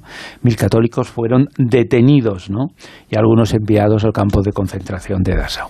El hecho es que, fijaros, obtuvieron una información buenísima, pero Brent fue detenido en 1940 como cualquier espía, y eh, bueno, pues porque había montado una red para ayudar a, huir a los, a los judíos. Fue asesinado. Y Hessner, el otro cura espía, en 1941 llegó a informar del holocausto judío, que luego decían que no se sabía. Bueno, fue enviado al campo de Mauthausen y fue ahorcado porque le pillaron dando la extrema unción a, a un anciano. Madre mía. Y después eh, de la guerra mundial, eh, después eh, de los nazis, llegó la época que también tiene algo que ver con el mundo del espionaje vaticano, la época de la Guerra Fría. Allí es donde sale este cura que, del cual se habló muchísimo en su momento, que era el cura Antonio, Antonio Hortelano, ¿no? Este cura que reconoció antes de morir que había sido eh, espía del Vaticano, pero más aún reconoció que había hecho misiones para el Vaticano y también para otros servicios secretos, como el Mossad. Es decir, que por era el perro del hortelano. El perro del hortelano. No, pero fijaros, es decir, que hay un reconocimiento de, de eh, no solamente de la CIA que, veremos, sino de, de Israel, para determinadas eh, operaciones, es decir, como todos los o sea, que no lo ocultaron. Normalmente el Mossad oculta cuando tiene a alguien que, le ha dado alguna misión. Sí, sí, el Mossad lo oculta. Lo que pasa es que Ortela no lo contó. Ah, ah, vale. Es decir, el Mossad ni afirma ni niega. Está en ese juego eh, a veces un poco ridículo, ¿no? Porque de repente matan a un gran líder de Hamas en no sé dónde y ellos dicen, ah, nosotros no sabemos nada. Bueno, esto es tremendo. Pero bueno, el hecho es que eh, estamos en, eh, em, con eh, Antonio Orterano. Antonio Orterano reconoció que había sido agente. Y es que el, cardenal Montini, que luego fue Pablo VI, pero que primero fue secretario de Estado del Vaticano, le encomendó una misión durante la Guerra Fría le dijo que sospechaban que el cardenal Mincenti de Budapest, que había salido y había hecho una declaración a favor del comunismo, que lo había hecho porque le habían drogado. Entonces el Vaticano, ¿qué hace ante estos casos? Lo mismo que haría cualquier país eh, hacer una, una, investigación, pero claro, en el extranjero, ¿cómo haces una investigación? Tienes que mandar a tus propios agentes. Entonces, Antonio Hortelano, que era, no era un agente permanente del servicio secreto, sino que realizaba misiones concretas, para él, y repito, para el Mossad, pues se fue a, a, Budapest, realizó la investigación y en el último momento, cuando ya se iba a coger el tren que le iba a llevar de vuelta a Viena, eh, le habían estado siguiendo los, los espías de la KGB y procedieron a su detención.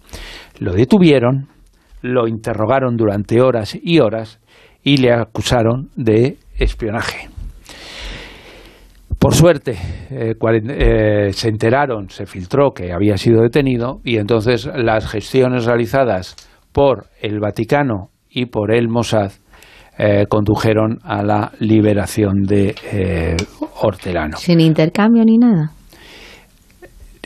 Lo que no dijo Hortelano es, eso mismo que, que yo me pregunté, es decir, en 48 horas le, le sueltan y hay algo ahí.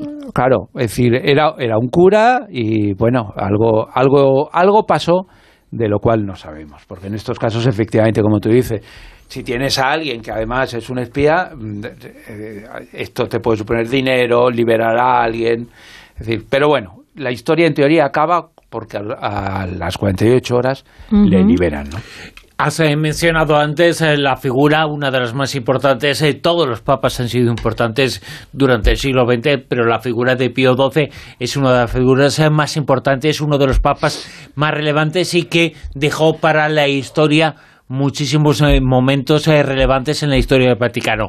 Eso en la primera mitad, podemos decir, del siglo XX. En la segunda mitad, el más importante, sin duda, ha sido Juan Pablo II, que también tiene mucho que ver con esta historia. Sí, eh, Juan Pablo II. Juan Pablo II era un papa polaco que llega ahí y que, y, que se calza las sandalias del, pescador y a todo el mundo le, le, eh, le rompe los esquemas, ¿no? Un papa polaco, ¿no? Eh, el pacto de, recordemos que estaba el pacto de Varsovia, es decir, que Polonia, su país, estaba eh, dentro de, un pacto. Entonces, mm, Estados Unidos hizo un acercamiento, lo hizo el propio Ronald Reagan, el presidente de Estados Unidos, y, y mm, hablaron de que, eh, ¿por qué no intentar a través de Polonia, que en el cual eh, estaban en contra de, Rusia y el Papa tenía su influencia y Estados Unidos podía tener sus movimientos, crear una alianza en la cual eh, hubiera una colaboración entre, eh, entre la CIA y el Servicio Secreto del Vaticano. Y entonces hicieron esa primera reunión entre Ronald Reagan y Juan Pablo II, a la que siguieron desde 1981 a 1988 ocho reuniones entre el propio Papa Lech Walesa, Juan Pablo II, con un viejo conocido nuestro que es Vernon Walter. Vernon Walter, que había sido subdirector de la CIA, y que fue el que eh, mm, hizo toda la conspiración, ahora que está tan de moda el tema de Marruecos, como para quitarnos... Eh, o sea, eh, digamos que el personaje más importante en la parte oculta del poder después de la Guerra Mundial en Estados Unidos, por un lado está Kissinger y por otro lado está este personaje, Walters, ¿Este muy parecido físicamente. Este es el del Sahara. claro. el malote. hizo eh, eh, mm, todas las maniobras, el que vino a España, el que habló con Franco, le dijo a Franco eh, aquello que no se había atrevido a decirle Nixon. Vamos a ver, y cuando usted se muera, ¿qué pasa? ¿no? Y entonces Franco le dijo, tranquilo, que se queda el rey. Y él y le pidió un acuerdo entre la CIA y el Servicio Secreto Español para llevarlo. Y luego, todas las maniobras para esto las llevaron Kissinger y la llevaron Bernard Walter para que el Sáhara pasara, cuando Franco se estaba muriendo, a, mano de esto. Bueno, pues Bernard Walter fue el que fue a ver a Juan Pablo II y el que llevó mm, la fontanería, que es, por decirlo de alguna forma... Sí, que, todavía no sabemos quién ha hecho la fontanería para dárselo del todo. Efectivamente. Pero se, sabrá. Se sabrá, se sabrá. Bueno, el hecho, ¿cuál fue? El hecho fue que eso ocurre ahí. Pero... Eh, hay ciertas cosas que yo creo que, ocurrieron y que son las más chocantes. Hoy traigo una, porque no tenemos todo el tiempo, y esa es una empresa que se llama Bellatrix. Esa empresa, eh, Bellatrix, era una pequeña eh, empresa con apenas 10 millones de dólares de capital social, que obtuvo del Banco Ambrosiano, que en aquel momento no se sabía eh, que tenía una vinculación especial con el Vaticano, 184 millones Esos 184 millones de dólares los gastó en comprar misiles Exocet. Madre mía. Esta pequeña empresa, ¿eh? Este, eh, eh, ¿Qué hizo con esos Exocet? Se los vendió a la dictadura argentina para de cara a, todo el tema de las Malvinas y su enfrentamiento con Inglaterra. con Inglaterra. Y la dictadura argentina pagó esos misiles una gran cantidad de dinero a, Bellatrix, que se resulta que era una empresa con sede en Panamá. Pero que, según pasó el tiempo y se fueron haciendo investigaciones, se descubrió que eh, en un certificado firmado por, por Marcinkus, que era el jefe de la Banca Vaticana, documento, que el Banco Vaticano era propietario del 58% de Bellatrix. Y que esto se une con, con que el dinero de los misiles, fue utilizado posteriormente por el cardenal Luis Poggi, que era el jefe del espionaje vaticano durante el mandato de Juan Pablo II, ¿para qué? Para financiar el sindicato Solidaridad y Alec Valesa. Es decir, que eh, había que, hacer operaciones en, en Polonia, había que, movilizar a Polonia para que fuera eh, los avanzados en, la lucha y por un lado el Vaticano y por otro lado el, Estados Unidos cumplieron perfectamente su objetivo. Espionaje, cuando hablamos de espionaje hay que hablar del otro lado del espionaje, que no deja de serlo también, pero que también es importante para recomponer la historia que tiene que ver, cualquier historia que tiene que ver con el espionaje tiene su contraespionaje. Sí, el, esta es la otra parte del, del mundo del espionaje, que es el SP, el contraespionaje de vaticano, ¿no? Que, mm, que ahí lo que persiguen, ¿qué es? Lo que persiguen son los topos que, que, pueden tener dentro o los agentes de otros servicios secretos. Os traigo una historia muy, muy, muy sencillita, pero yo creo que muy representativa. Pero desconocida, ¿no? Sí, que es la de Giovanni Benelli. Giovanni Benelli era, eh, bueno, llegó a la Secretaría de Estado del Vaticano, por lo tanto era el encargado de los asuntos internacionales en 1967, ¿no? Y eh, se dio cuenta en cuanto entró allí que había, y esto es tremendo para el Vaticano, pero que había un montón de, de religiosos y tal, y de curas allí en el Vaticano, que mm, vendían documentos que se sacaban un dinerito vendiendo documentos. Pero claro, no vendían documentos eh, al pizzero de la esquina, sino que vendían documentos a, mm, países. Pues a países que tenían un cierto interés. Eh, ¿Cuál fue la gran decepción de, eh, del Papa, de, perdón, de Giovanni Benelli? Bueno, pues la decepción fue que una mañana descubrió que uno de sus secretarios privados que conocía los problemas que Benelli había tenido con España cuando había estado denuncio aquí y que se había enfrentado a Franco eh, eh, totalmente, que habían acabado mal, eh, porque este Benelli era, digamos, era mucho más abierto y tal, bueno, pues que mantenía cenas con personal de la Embajada Española a quien eh, les eh, vendía eh, documentos. O sea, un empleado suyo. uno de sus secretarios privados. Le, estaba vendiendo. Estaba vendiendo, vendiendo papeles como quien no quiere la cosa a, a España. ¿Y los usó contra él de alguna manera? Eso ya no se sabe, eso ya no lo cuenta la historia. Pero en cualquier caso era una traición en sí. Luego ya que le dieran mayor uso, menor uso, era ya otra cosa, ¿no? La relación entre el espionaje, el Vaticano y una figura de la que hemos hablado en alguna ocasión, la persona de Manuel Antonio Noriega, uno de los malos, malutos, malos considerados por la historia así, que tiene muchas cosas que contar, este personaje panameño, el auténtico dueño de Panamá, pero dueño también de muchísimos secretos, algunos de ellos tienen que ver con el Vaticano también. Sí, fíjate que cuando Manuel Antonio Noriega, que había tenido que había tenido eh, sus negocios con la droga y tal, eh, que tenía unas estupendas relaciones con, con, Estados Unidos, que incluso habían hecho negocios sucios eh, ambos, pero llegó un momento en que Noriega se creyó que estaba por encima de, de, se vino arriba. de esto, se vino arriba, efectivamente. Y llegó un momento en que Estados Unidos invadió, invadió Panamá y este estuvo ahí y se terminó refugiando en la Anunciatura.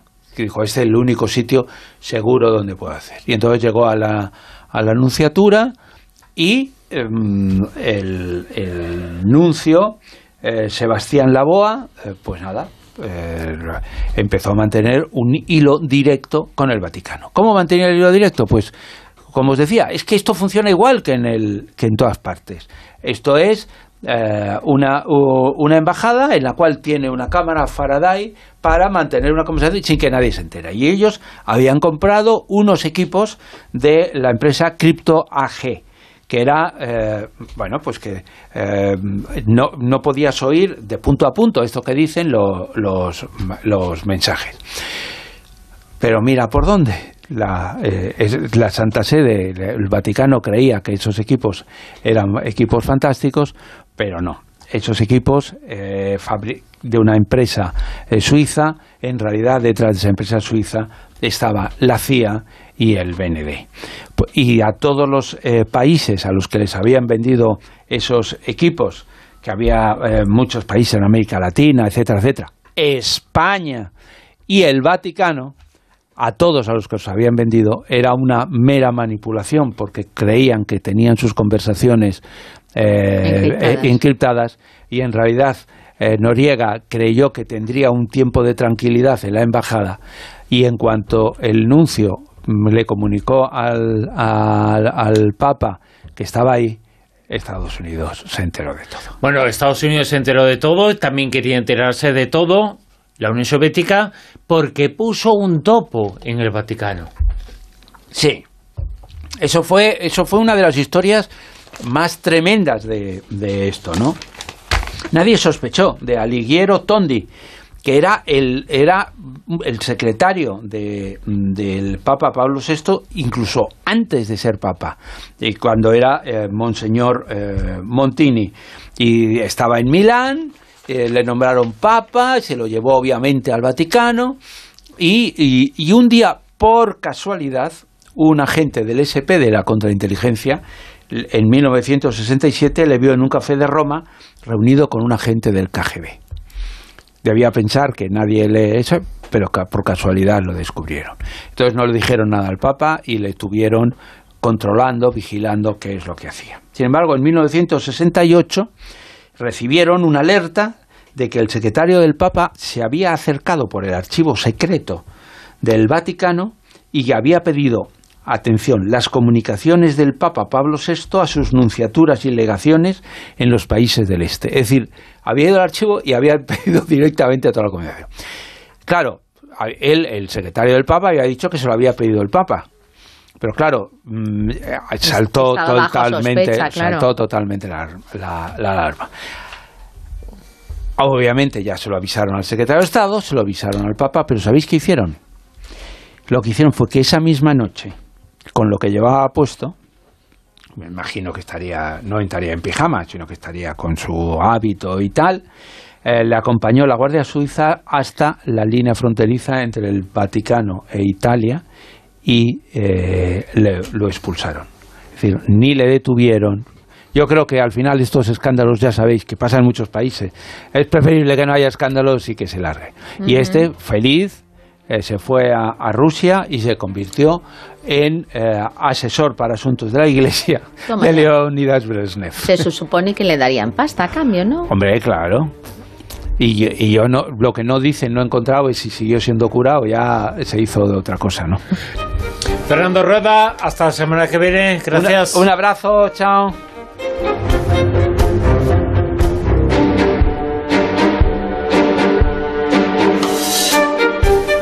Y atención que os contamos y seguimos en la Rosa de los Vientos, 2 y 42 minutos casi. Seguimos ahora con la edad de la mentira, con una de las cosas terribles eh, propias de nuestro tiempo. Y lo vamos a contar hoy con muchas voces, con muchos invitados. Un grandísimo reportaje que os hemos eh, preparado sobre el discurso del odio.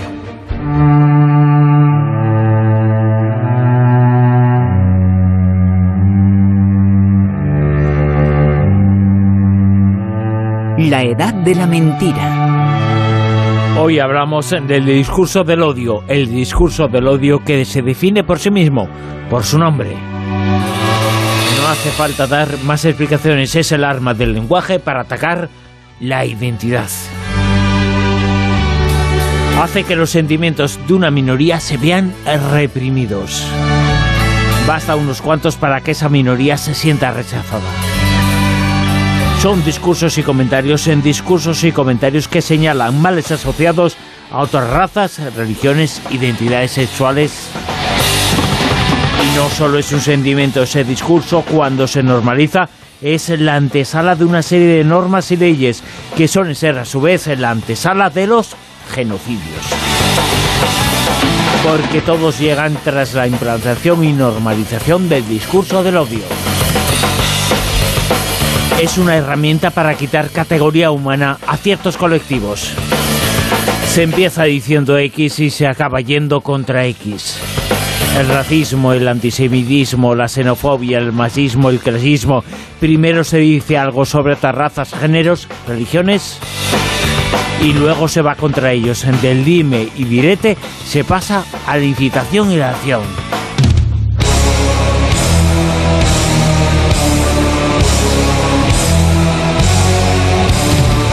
El discurso del odio se alimenta de la posverdad, de los bulos, de las nuevas leyendas urbanas, de mentiras sociales que comienzan como un comentario y después pasan a ser algo aceptado por casi todos.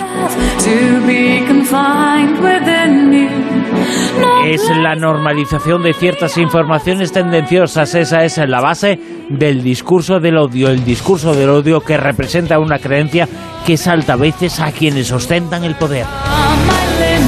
Y como dice una de las principales expertas mundiales, la profesora de Derecho de Seattle y autora de Wall Street Journal, Kylie Ring, finalmente deriva en el hostigamiento verbal y ofensivo para que quienes ostentan el poder mantengan su posición privilegiada en el orden social existente. El discurso del odio es una forma de demostrarles a las víctimas que otros grupos están arriba detentan el poder, ostentan la fuerza, que son superiores, que los dominan.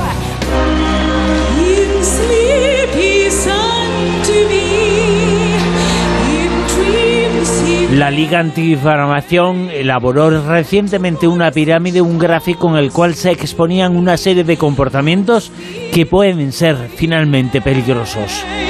En la base de esa pirámide están los prejuicios. En el siguiente escalón, los actos tendenciosos que se producen cuando ese discurso provoca una serie de actitudes y acciones peligrosas. Y ahí estamos, en ese punto estamos. Las sociedades actuales están en ese punto. Es el punto medio en donde ya se han producido acciones violentas a partir de esas creencias, de esos prejuicios. El cuarto punto de la pirámide se produce cuando esa discriminación sistémica pasa a ser violenta, grupal y se producen actos violentos generalizados a partir de esos prejuicios. Y finalmente llega el genocidio. Desde hace 10 años el discurso del odio se ha hecho general, está en nuestras sociedades. Nos lo cuenta el periodista y experto en muchas cosas relacionadas con el comportamiento social, con las conspiraciones. Miguel Ángel Rodríguez, especialista en este tipo de hechos, lo oímos. Que existe una cierta estrategia de discurso de odio en los últimos años yo creo que es una, un hecho objetivo y bastante palpable, ¿no? El discurso de odio, que sería una, vamos a decir, una técnica que se engloba dentro de lo que es la polarización política, es un es una especie de estrategia que se puso o que lo pusieron en mi humilde modo de ver, ¿eh? que lo pusieron de, en marcha las élites. Recordemos que ahora, eh, hace apenas una década, un poco más, hubo un movimiento universal, mundial, de indignados, ¿no? Estaba las primaveras árabes, Occupy Wall Street, eh, indignado de Israel, de Brasil, el 15M, etcétera, etcétera. Yo creo que fue un momento muy convulso, pero que al mismo tiempo eh, asustó a las élites, ¿no? A partir de, entonces, pues eh, la historia la conoce todo el mundo, ¿no? el intercambio de etiquetas, el intercambio de descalificaciones, el una, una em, política que se hace más desde la trinchera que desde la razón, etcétera, etcétera. Y eso no es un fenómeno aislado de España.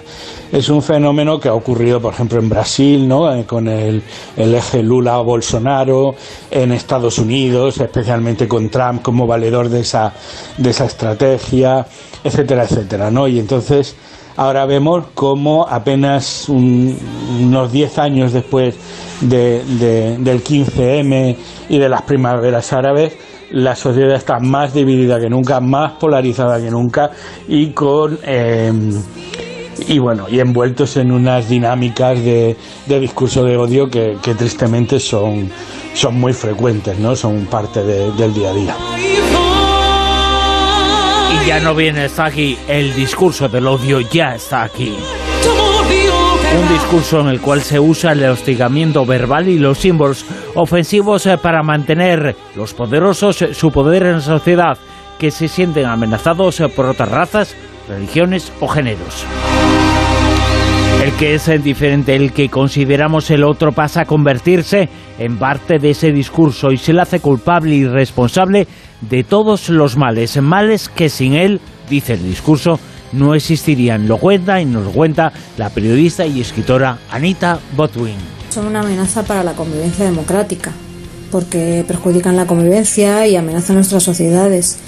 Estos discursos promueven el racismo, el machismo y la LGTBI-fobia, y además genera un clima de intolerancia, discriminación, que puede ser el caldo de cultivo perfecto en el que se producen situaciones de violencia.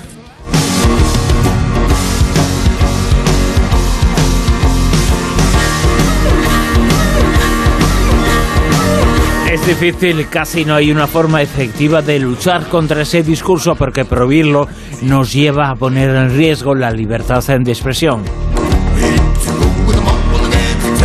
Es una fina línea que solo puede estar separada por la verdad en lo que es verdad y lo que es mentira. Ahora se acaba de producir en nuestro país la primera sentencia que condena al creador de una fake news, eh, de una mentira que se ha viralizado, popularizado. ¿Dónde? En redes sociales, eh, porque las redes sociales son el mundo, pero las redes eh, sociales también se nutren de este tipo de discurso. Son muy habituales en ellas. Nos lo dice y nos lo cuenta Anita Botwell. Para frenarlo es importante no alimentar otros discursos, no difundirlos, no entrar a debatir o discutir con quienes provocan en redes sociales.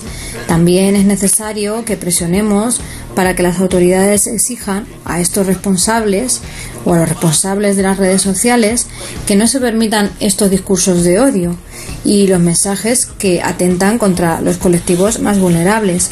Además, creo que se debe legislar en ese sentido y mm, ir a por este tipo de delitos que suceden a diario en nuestras redes.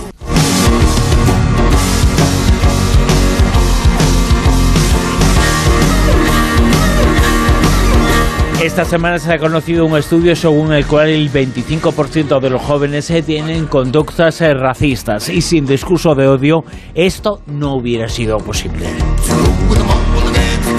El discurso del odio está causando un incremento en estas eh, conductas debido a la normalización el modo en el que se concebía la sociedad varía de un país a otro, pero tiene un denominador común, la educación, entendiendo como tal la cultura. Y ahí está la base de la lucha. Sin embargo, los países en los cuales hay un sistema cultural y de educación avanzado no están libres en de discurso del odio, al contrario.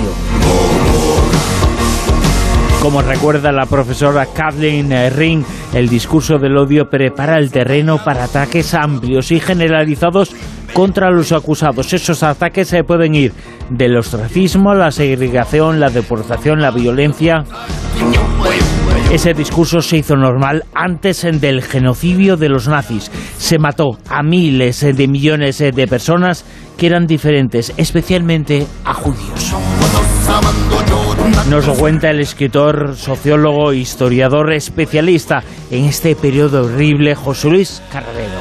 El nacionalsocialismo, más que una eh, forma política, aunque adoptó en su momento esta forma, eh, es más bien una idea, una manera de pensar que en, la que se distingue eh, una especie de odio, una especie de temor al mismo tiempo hacia lo extraño, a lo que se considera extraño o extranjero.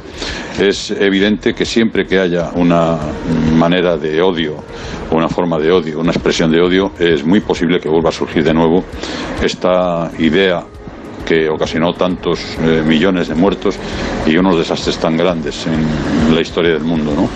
Eh, por eso hay que considerar que el, nazismo no es simplemente una forma política, una forma de expresión, sino sobre todo, insisto de nuevo, una manera de pensar.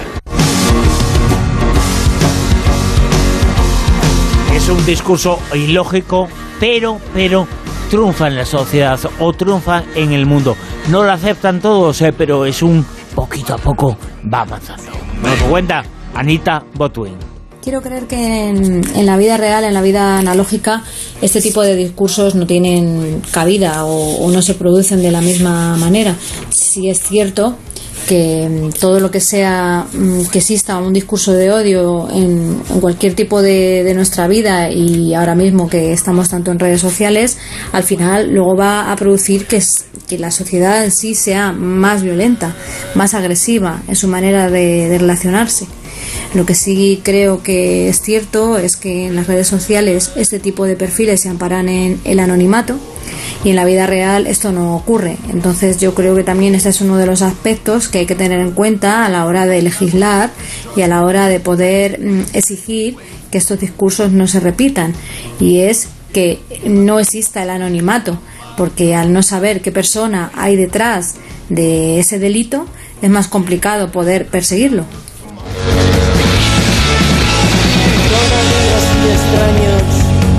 El bien y el mal se pueden distinguir, eh, pero el discurso del odio ha roto esa distinción y esa posibilidad. Amarga baja, amarga baja. Es una distinción que ha desaparecido en el llamado mercado de las ideas. Es un término usado por los especialistas en cuestiones sociales que incluye a todas las posturas e ideas. No me vengas con y es un proceso que forma parte de un ciclo que no es en absoluto casual. Nos lo cuenta Miguel Ángel Ruiz. Evidentemente para que esa mm, polarización cuadre en la sociedad, ¿no? Cuaje, o sea, se, asiente. Eh, uno de los grandes objetivos es que se normalice, ¿no? Entonces, eh, no solamente son los partidos políticos, sino también determinados, eh, la televisión, los medios de comunicación juegan una importantísima una importantísima función, ¿no? Muchos programas, no vamos a entrar en ellos, que eh, generan eh, no es ya discurso de odio, sino polarización. Yo creo que luego el discurso de odio, bueno, pues yo creo que casi que acaba apareciendo como consecuencia directa, ¿no?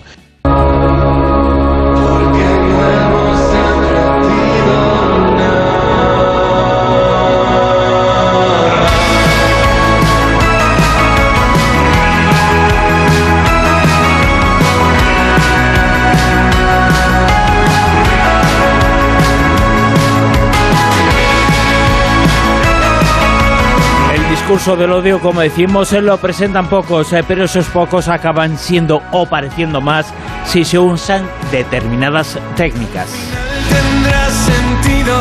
Los defensores de este discurso utilizan mucho la violencia verbal para imponer sus tesis, sus ideas, por llamarlas de alguna forma. Amedrentan, asustan, acaban por poner en riesgo la vida y el sustento de las personas.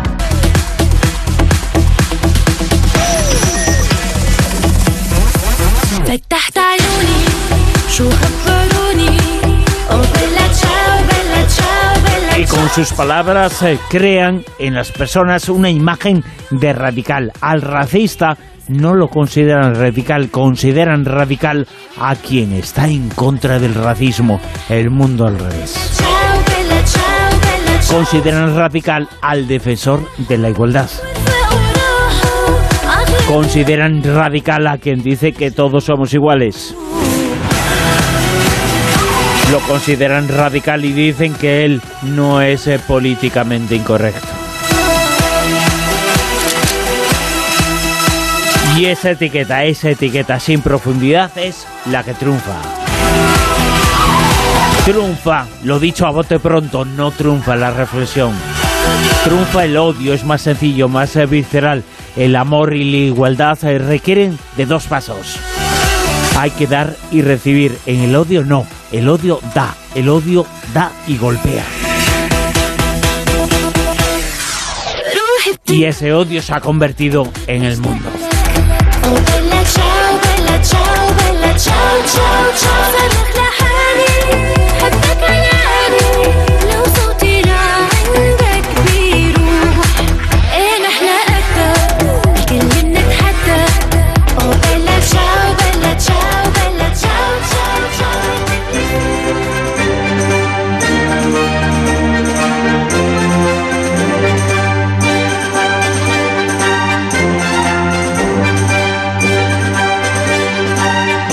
En nuestra etiqueta en redes sociales, en Twitter, Almadía Roseventos.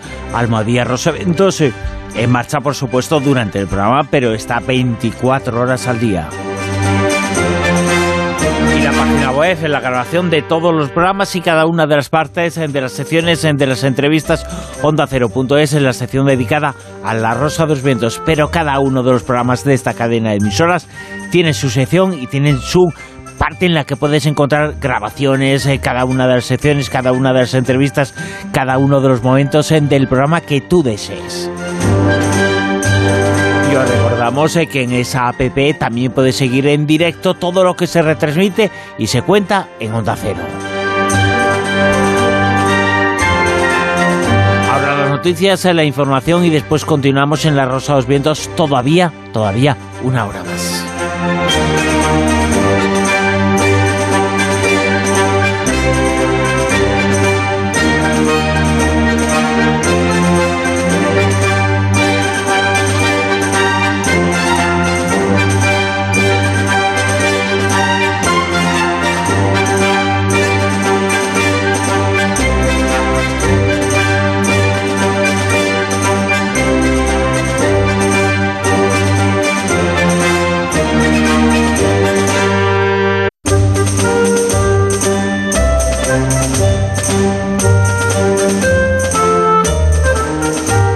En Onda Cero, La Rosa de los Vientos con Bruno Cardeñosa.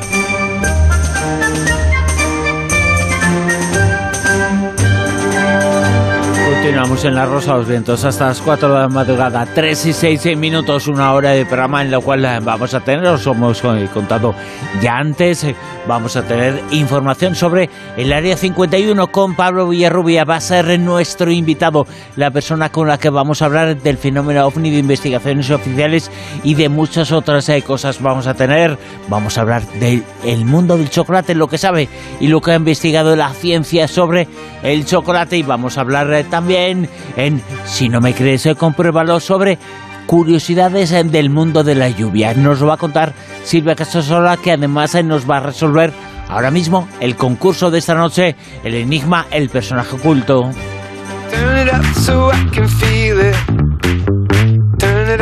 Las tres obras de arte de las que hemos estado hablando esta noche fueron recuperadas y hoy en día podemos disfrutarlas. La naturaleza muerta de Heda o Eda se encontró en un almacén de Australia y según los expertos pertenece al experto en bodegones Heda, uno de los grandes maestros de la edad de oro holandesa. Y la obra podría valer millones. La adoración de los Reyes Magos de Rembrandt, al que se le había perdido la pista hacía siglos y de la cual solo se conservan copias en San Petersburgo y en Gotemburgo, apareció en una colección privada en Roma. Y lo mismo ha pasado recientemente con otra obra de Rembrandt, cuyo esbozo de la ascensión de la cruz, pues le ha sido recientemente retribuida gracias a las nuevas tecnologías que lo han confirmado. Por tanto, solo nos queda Picasso. Nuestros oyentes esperarán con mucha emoción unas palabras de usted, Pablo Picasso. Yo no le voy a preguntar nada. ¿Qué quiere usted que le diga? Que estoy Lo que quiera. más contento que nadie del mundo. ¿Es más? Estoy eh, rodeado de amigos, los más amigos, y yo, como yo soy de ellos, ¿qué quiere usted mejor? Nosotros sí que estamos contentos porque solamente había conseguido un corte con, con voz de Picasso en francés y al haber conseguido con, con, voz en español, pues mira, tan contentos. Y así por lo menos pues nos ponemos un poco con... Tenía ese acentillo raro, ¿no? Entre andaluz y un poquillo francés. Bueno, atentos, porque los expertos señalan que la obra Ojo de Serpiente, el ojo de serpiente, sería un regalo del pintor malagueño Pablo Picasso a su amigo Paul Klee, que era perseguido por el régimen nazi. Y la obra, que vamos a poner la imagen, sería una sátira picasiana del mismísimo Hitler, aunque algunos entendidos ponen en duda su autoría, porque dicen que no está firmada. Otros, en cambio, no, no tienen, vamos, ninguna sospecha de que sí, que es obra de Picasso. Y afirman que además estamos ante una de las obras más importantes del siglo XX por su crítica al nazismo. Y muy atentos porque el ganador lo daremos mañana domingo, así que muy, muy pendientes.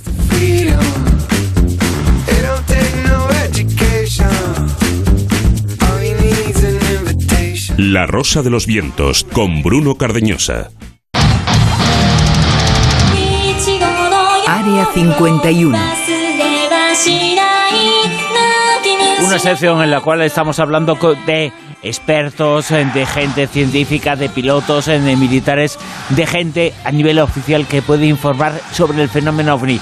Estamos entrevistando a algunos de ellos y estamos consiguiendo referencias verdaderamente fantásticas y magníficas aquí en esta sección que lleva el nombre de la base secreta más importante del mundo, una base secreta que dicen que tiene mucho que ver con los no identificados, el Área 51.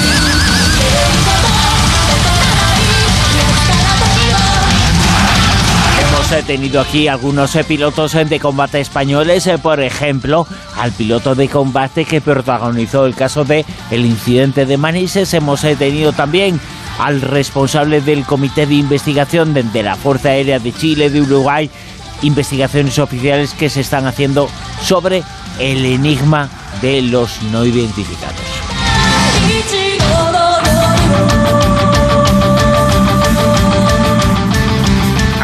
Que era, y lo dijo en el siglo XX, el mayor enigma científico al que se enfrentaba la humanidad. En el siglo XXI sigue siendo el gran enigma científico, uno de los grandes a los que se enfrenta la humanidad. Y sobre ese tema, sobre el fenómeno ovni, sobre los no identificados, es este libro, versa este libro titulado y que os recomendamos muchísimo, Expedientes ovnis del siglo XXI, Expedientes OVNI del siglo XXI. Se encuentra en la esfera de los libros y su autor es un viejo conocido de nosotros. Su autor es Pablo Villarrubia Mauso. Pablo, muy buenas, ¿qué tal? Buenas, ¿qué tal querido amigo? Muchas gracias por llamarme y para hablar de esta obra que sí que es que es un tocho, y deja ver aquí cuánto son, 566 páginas. ¿eh? Es una auténtica Biblia del fenómeno ovni en este siglo, en el XXI. Y espero que sí, espero que se convierta por lo menos en un libro de referencia, o de consulta también, porque esa también la intención de que en estas cronologías, en estos capítulos, he incluido eh, un sinfín de, de podcasts, programas como el tuyo de radio, de YouTube, para que también sirva de referencia a la gente eh, de libro, lanzamiento de libro en estos últimos años, 20 años, porque, claro, recogemos eh, desde 2022, este año, en una retrospectiva hasta el año 2000, pero también incluyendo clásicos ¿no? de la ufología que fueron revisitados a lo largo de estos 20 años o de los cuales tuvimos noticias y, nunca mejor dicho las de Roswell ¿no? que son imparables y eso fue eh, al, escribir este libro me di cuenta que Roswell realmente es un fenómeno en sí mismo no mediático y, es un, cuento de nunca acabar realmente, ¿no? Y eso lo demuestra la prensa o lo que se ha investigado en estos últimos 20 años sobre Roswell, que ocurrió en el 47. En este tiempo, en el siglo XXI, en relación al fenómeno OVNI, si alguien eh, cogiera un tema dentro del fenómeno, dentro del enigma, para destacar, sería, yo no sé si tú piensas que sí o que no, pero sería aquello que tiene que ver con los no identificados, eh, pero no con el fenómeno en sí, sino con el interés, la apertura y parece que incluso transparencia en algunos casos de las autoridades de todos los países del mundo, fundamentalmente de los más importantes eh, países del mundo, que se están encargando en diversas eh, comisiones, en diversos informes, diversas investigaciones de intentar averiguar qué hay detrás de los ovnis. Pero, ¿qué hay de realidad en todo eso? ¿Hay algo de postureo o hay algo de verdad en el interés oficial por el fenómeno ovni? Un poco de todo, Bruno. Bueno, y lo has dicho muy bien. Realmente yo creo que en estos últimos años pues, se ha prodigado mucho ese tipo de información en relación a desclasificaciones, países ¿no? que fueron abriendo eh, parcialmente o, casi totalmente, se supone, ¿no? o ellos afirman ¿no? sus archivos, sus expedientes ovnis. Fíjate, desde, bueno, España, el, el libro Expediente OVNI del siglo XXI empieza justamente en 2022 con la celebrando, estamos celebrando los 30 años ¿no? de la desclasificación OVNI y creo que fue ahí que te conocí, ¿no, Bruno? Fue en, en, agosto, si no, sí, fue en mes de agosto. En agosto del 92 en el Escorial, en los cursos de verano. Sí, sí, sí. Exactamente, con Juan Benítez, aquello todo fue extraordinario, ¿no? Y España fue de los primeros países que, y justamente en ese, en ese seminario de OVNIs, eh, organizado por, nuestro amigo JJ Benítez, es donde se dio a conocer a través de Ángel Bastida, ¿no? creo que era coronel ya en aquella época, si no me equivoco, eh, se dio a conocer la desclasificación, o por lo menos el puntapié inicial de la desclasificación española, que, que ha recibido muchas críticas, y, de parte de, de, Juanjo, parte tuya también, de, ¿no, Bruno? Y cabe destacar que sí, yo lo confirmo, por lo menos yo contrastando información para el libro, Estoy de acuerdo contigo con tus críticas, con las de Juanjo. Además, fíjate qué curioso, hace poco tiempo hice un reportaje para Cuarto Milenio donde entrevisté al, al teniente Luis Miguel Zamorano, que había sido radarista desde el año 68, imagínate, en el EVA 4 hasta los años 90. EVA 4 es la, base aérea de vigilancia que está en, en Rosas, eso está en Cataluña, que controlan el espacio aéreo militar y también civil. Y este hombre me contaba de un caso que él capta, él y sus compañeros captan en el 69 eh, un ovni, aviones también civiles que eran perseguidos por ese ovni, y me habla de un scramble, o sea, de un de lanzamiento, ¿no? de, de, de despegue de aviones para perseguir ese objeto. Pues ese, ese caso está en, entre los informes desclasificados del Ejército del Aire pero claro, cuando voy a, voy a buscarlo, no hay ninguna mención al Scramble. O sea, después de tantos años, estamos hablando más de 50 años, acabamos descubriendo casualmente, ¿no? Eh, eh, casi accidentalmente, gracias a Luis Miguel Zamorano, que hubo una ocultación, ¿no? De una información importante, ¿no? Del despegue para una información ¿no? No solamente importante, sino la más importante de ese caso. Algunos episodios eh, los eh, que se han reconocido, bueno, se han reconocido algunos, como se ha reconocido este, pero muchas eh, cosas, eh, cada expediente, cada informe consta de muchísimas cosas, de muchísimos datos, y los más relevantes, en este caso, el Scramble es el más relevante, el Scramble que es la salida de misión de decepción de un caza, de un caza militar, un caza de combate, que intenta identificar y saber qué es aquello que se encuentra en el cielo, que es totalmente desconocido, esa información se ha usurpado la opinión pública, pero esa información sabemos que alguien la tiene, que alguien lo sabe, incluso los eh, protagonistas de los hechos han acabado, algunos de ellos, hablando y explicando, como es este caso, Zamorano, qué es lo que pasó. Pues eh, él comentaba de eso, de que eh, había captado, había entrado en el radar, no me acuerdo si eran uno o dos objetos, está en el libro, eh, a pesar que tendré que futuramente ampliar, el futuro ampliar esa información, eh, aviones incluso portugueses sobrevolando esa región de, Cataluña, casi cerca de la frontera con, con Francia y de, pronto aparecen objetos haciendo movimientos de estos bizarros, rompiendo en ángulo, o sea, mm, velocidades hipersónicas, estamos hablando de 69, no existían esas velocidades hipersónicas como hoy ya se pueden ¿no? generar a partir de determinados vehículos aéreos.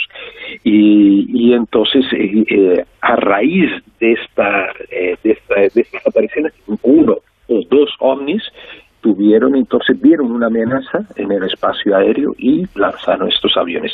Pero te digo, todo esto, Bruno, y tú lo sabes perfectamente que has investigado desde el principio prácticamente de desclasificación, siempre hay algo que se oculta.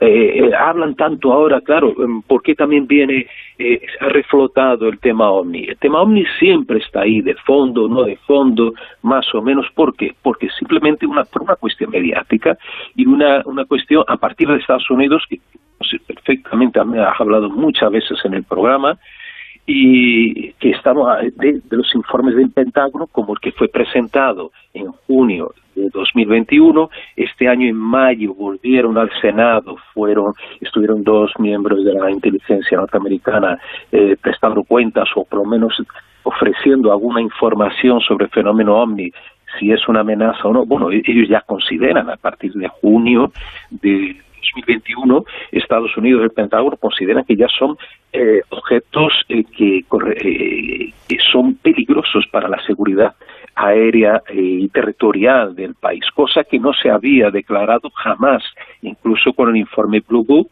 ¿no? cuando decían que, bueno, mm, sí que hay algo por ahí, pero que no representa ninguna amenaza. Entonces, ¿por qué de, pronto todo esto? Y lo que yo hago, la crítica que hago en el, libro Expediente Omni Siglo XXI, es que se ha militarizado, bueno, y tú sabes muy bien, el espacio, el, fenómeno OVNI. Y, especialmente de parte, por parte de estas naciones como Estados Unidos, eh, no digo Francia todavía, pero principalmente Estados Unidos, que es el país, digamos, que manda en el mundo, manda en la información, eh, manda en, el postureo, manda en las tendencias de moda, y claro, entonces eh, ahora mismo vuelve a, estar de, de, moda este tema, ¿por qué? Porque estamos viendo un mundo en transformación, y el interés militar yo diría que más que eh, yo no creo que los militares norteamericanos tengan interés por abducciones, eh, por eh, cosas un poco más etéreas, que ellos considerarían más etéreas, tienen un interés material. Y nunca mejor dicho, los metamateriales, esos materiales con propiedades tan especiales que han caído en Colombia, ovnis que se han estrellado o fragmentos de ovnis que han aparecido en Brasil, en Colombia, en Argentina, de los cuales se han hecho ellos con estos materiales, ¿no? El gobierno de Estados Unidos los han analizado y claro, buscan un tipo de, buscan información para crear qué, para crear armas, para crear nuevos armamentos, crear aviones con tecnología moderna. Eh, de hecho, hay una anécdota que lo cuento en el libro, que viene de, mi amigo Edson Boaventura, y de Brasil, que tú lo conoces también, que tiene un canal de YouTube, uno de los veteranos investigadores de campo, y él me contaba que en el año, si no me equivoco, creo que fue en 2008 o 2009, aparecieron dos, eh, dos norteamericanos en San Paulo preguntándole a él sobre los restos de OVNI, el OVNI de Campinas, que dejó caer fragmentos en el año 54, una famosa oleada de 54, y, y otro, uno de ellos era un ex miembro del MUFON, de la mayor entidad mundial de investigación fenómeno civil, y el otro era un, un ex piloto de un F-15, ¿no? también de Estados Unidos. Y tenían mucho interés en este tipo de información. Bueno, él proporcionó algunas fotografías eh, de, en color sobre, sobre ovnis, y lo único que pudo son sacar un poquito más a estos dos eh, norteamericanos era que ellos se interesaban por las fotos porque el halo que se forma alrededor de los ovnis, el tipo de coloración que pueden presentar, eso significa, les puede dar pistas sobre el sistema de propulsión, si, si ioniza más o menos el aire alrededor, si es producido por un campo electromagnético.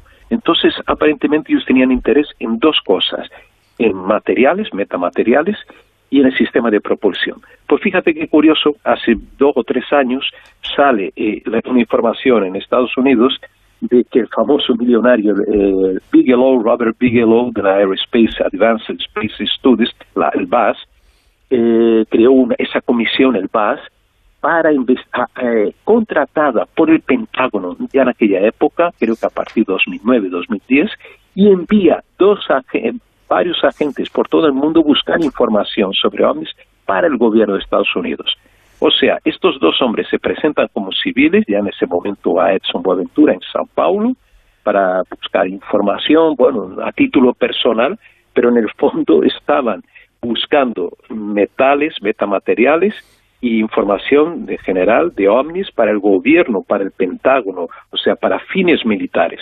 Por eso digo, Bruno, que estamos, ellos están militarizando la ufología y el fenómeno ovni.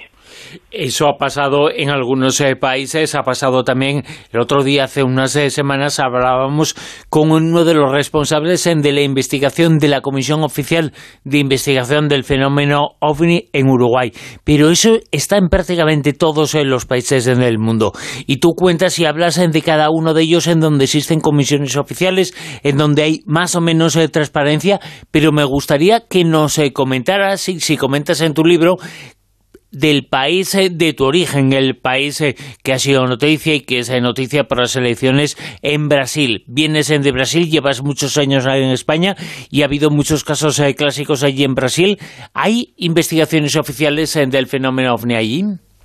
Se supone, Bruno, mira, muy bien que hiciste preguntarme esto, porque se supone que no, que no. Pero atención, el día 24 de junio pasado en el Senado brasileño, que fue, se celebró el Día Mundial del OVNI.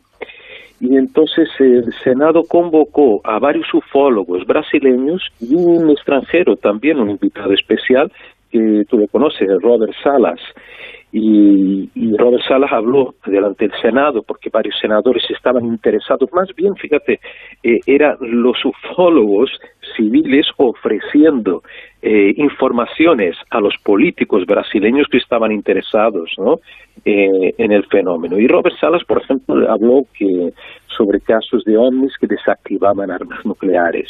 Por otro lado, un, amigo, Jackson Camargo, eh, habló de un caso extraordinario, una noche oficial de los ovnis, lo llaman así este caso, que ocurre en los 36, cuando varios aviones, eh, varios Mirage, creo que eran Mirage en aquella época, eh, persiguieron ovnis que invadieron el espacio aéreo nacional. Eso fue, eh, fue público, se anunció públicamente.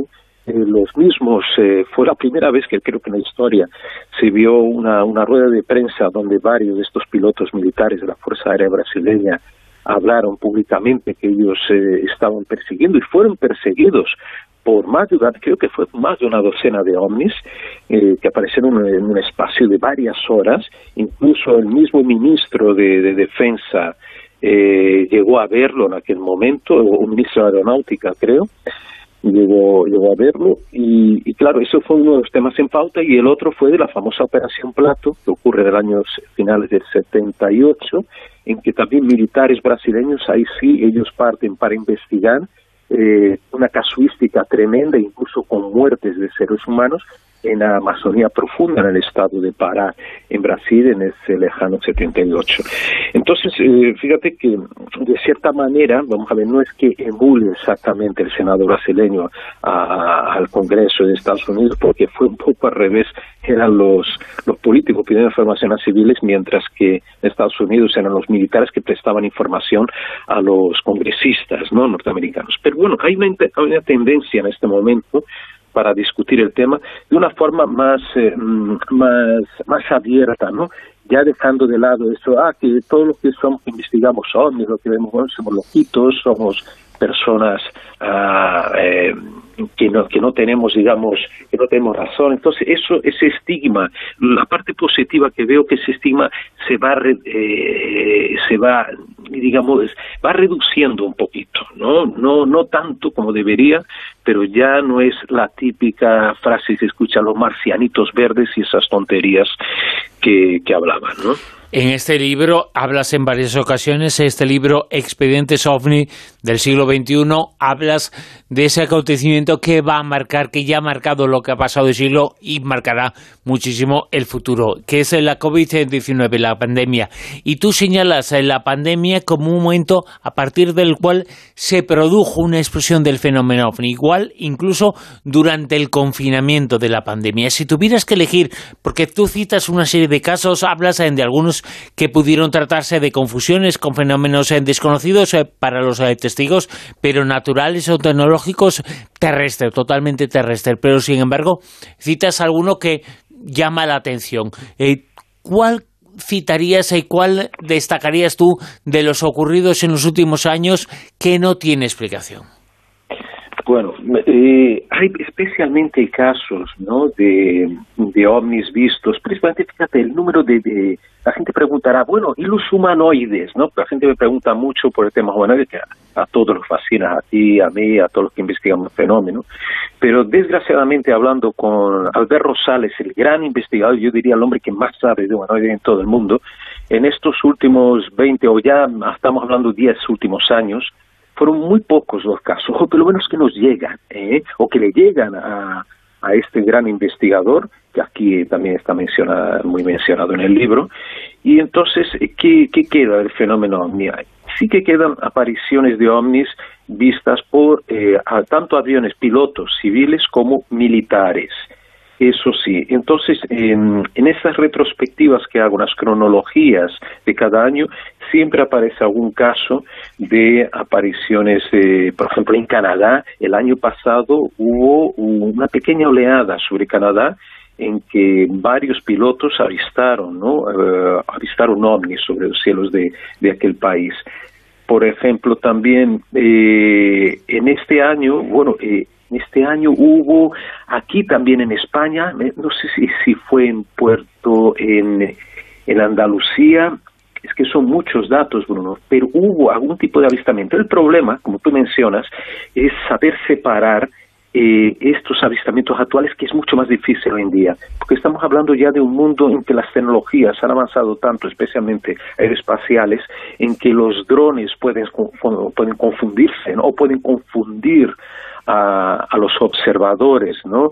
Eh, digamos, legos o incluso hasta gente avesada, militares, eh, porque si, si, son armas secretas es muy difícil eh, identificar, ¿no? separar que es un ovni auténtico de un, de un artefacto secreto militar y también los famosos, y eso sí que apareció, bueno, cuando estuve escribiendo el libro, aparecieron muchas menciones a los famosos Starlinks de Elon Musk, eh, incluso amigos míos me llamaron a medianoche, pareció Pablo, estoy viendo una, una flotilla de, no identificados. Y, la mayor parte de esos casos eran esta ristra de satélites, ¿no? que son varios, ¿no? que, que se desplazan en el cielo uno tras otro en órbita de la Tierra y que provocaron confusión. Sobre los ovnis del COVID que mencionabas, claro, ¿por qué eh, se vieron más ovnis? Aparentemente hubo sí un aumento de observaciones, no quiero decir que sean todos auténticos, vuelvo a repetir, pero sí, como las personas estuvieron confinadas, estuvieron en sus casas mirando, aprovecharon para mirar el cielo, que fue una buena oportunidad, hubo gente que desempolvó sus prismáticos, eh, sus catalejos, ¿no? y se pusieron a observar el cielo, lógicamente las probabilidades de avistamientos aumentaron y sí que hubo, incluso hubo una estadística del mismo MUFON en Estados Unidos, hubo un crecimiento exponencial ¿no? del número de, de llamadas que hicieron allí en Estados Unidos, de cartas que, o de mails que enviaron sobre ese tipo de apariciones. Pero vuelvo a repetir, mm, la mayoría son, estamos hablando de luces, algunas sí con movimientos eh, anómalos, con velocidades eh, hipersónicas y que llamaron mucho la atención. Se llama y se titula el libro, hemos hablado con su autor durante esta noche, el autor de esta auténtica Biblia, de este libro que nos cuenta todo lo que es el fenómeno ovni en el siglo XXI y todas las noticias importantes que han existido. Es una especie de diario del investigador, diario del estudioso del fenómeno ovni. Un libro que se titula Expedientes ovni del siglo XXI y su autor, su autor Pablo Villarrubia esta noche con nosotros. Pablo, mil gracias y a seguir investigando porque la labor del investigador hace falta mucha gente eh, como tú que cuente las cosas y que cuente lo que se conoce y que devuelva al fenómeno ese halo de seriedad que nunca tenía que haber perdido. Seguramente si nos situamos en la frontera de ese siglo XX y siglo XXI, ahí encontramos la naturaleza, la génesis del por qué una serie de informaciones hicieron tanto daño a la repercusión pública del fenómeno. ¿eh? Sin duda, sin duda. Muchísimas gracias, Bruno. Quiero agradecer también a, a Javier Sierra, nuestro amigo Javier Sierra, y a Pablo Vergel por haber prologado también eh, el libro y como y vuelvo a repetir que espero que sirva para que la gente tenga un libro de referencia, de consulta o si quiera leer los capítulos eh, saltando un año a otro. Esa es la intención, tanto para legos en el asunto como gente que conoce también como tú, Bruno, el fenómeno OVNI. Pablo, mil gracias y felicidades eh, por este trabajo y por este libro. Un abrazo. Uh, un abrazo, amigo. En Onda Cero, La Rosa de los Vientos.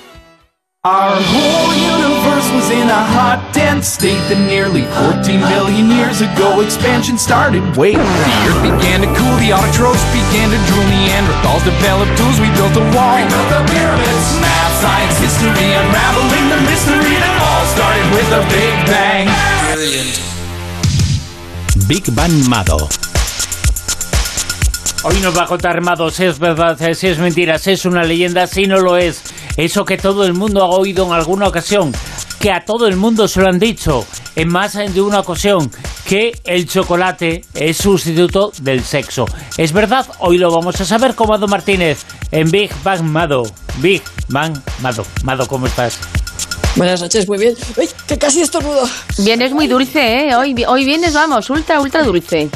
Sí, dulce y, con un poco de resfriado, pero no os vayáis a pensar que estoy Oye, cuando, cuando tomas ¿eh? chocolate también, sobre todo cuando lo hueles, eh, si es en polvo, podéis estornudar también, ¿eh? Bueno, como la pimienta, pero es que no todos los estornudos son iguales. O sea, todos los estornudos son iguales, pero no todos los estornudos tienen la misma causa, porque se estornuda. que todos los estornudos, como te lo preguntaba, que nacen del polvo, pues igual tienen la misma causa incluso del polvo de echar un polvo. Ahora vamos a ver. Por eso, por eso era el juego de palabras ese, ¿no? sí, sí, sí, sí, has estado muy, muy despierto. Bueno, pues estornuda porque te has resfriado, porque hueles pimienta, por alergia, por polvo o por causas tan bizarras como ver la luz del sol, pensar en sexo o tener un... Sí, hay gente que estornuda cuando tiene un orgasmo, o sea, es así, que si lo piensas bien es como correrse pero por la nariz, una cosa así. ¡Qué bestia! tiene que ser, porque es que la cosa tiene no te creas, ¿eh? Esos son estornudos húmedos, ¿no? claro, estornudos húmedos. En el siglo XIX un amigo de Freud ya había documentado esta curiosa relación sexo estornudo, eh, sexo estornudo, pero lo cierto es que no sabemos por qué pasa. El mecanismo causante podría ser un efecto sumatorio en el sistema nervioso parasimpático que vendría algo así, vamos, vamos, que te saltan los fusibles. o sea, que no, es por alergia, ¿no? No es porque te dé alergia. No, pero a la gente que le pasa lo pasa mal, ¿eh? Oh, hombre, yo, a mí no me ha pasado nunca, pero si estás con alguien que en el momento ese eh, estornuda, estornuda, pues se piensa que no es por algo malo, no está estornudando porque le causes alergia, sino todo lo contrario, que le has dado gustirrinín, pero bueno. Le has dado. Claro. Pero lo que pasa es que a mí me cortaría el rollo.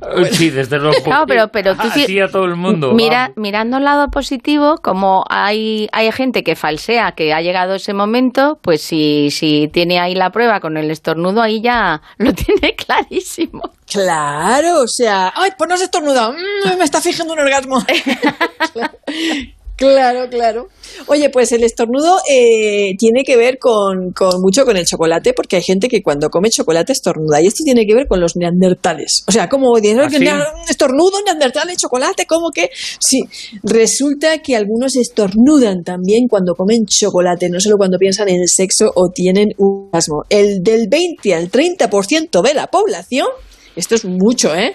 Estornuda cuando come chocolate negro sea un porcentaje, ah, bueno, chocolate negro estamos hablando de un porcentaje de cacao superior al 70%, chocolate amargo que decimos. Y a estas personas se les asocia una variación genética que procede de los neandertales, o sea que cuanto más neandertales más estornudas cuando comes chocolate, o eso por lo menos dicen en el portal de genética de Power of Genomics. A mí esto me ha parecido un dato súper curioso. Claro que el chocolate contiene una sustancia llamada feniletilamina, que es una molécula que estimula la producción de serotonina y dopamina, generando sensación de placer. De hecho, el chocolate suele considerarse sustituto del sexo. Muchas veces hemos visto en anuncios, "Mm, placer adulto, no sé qué.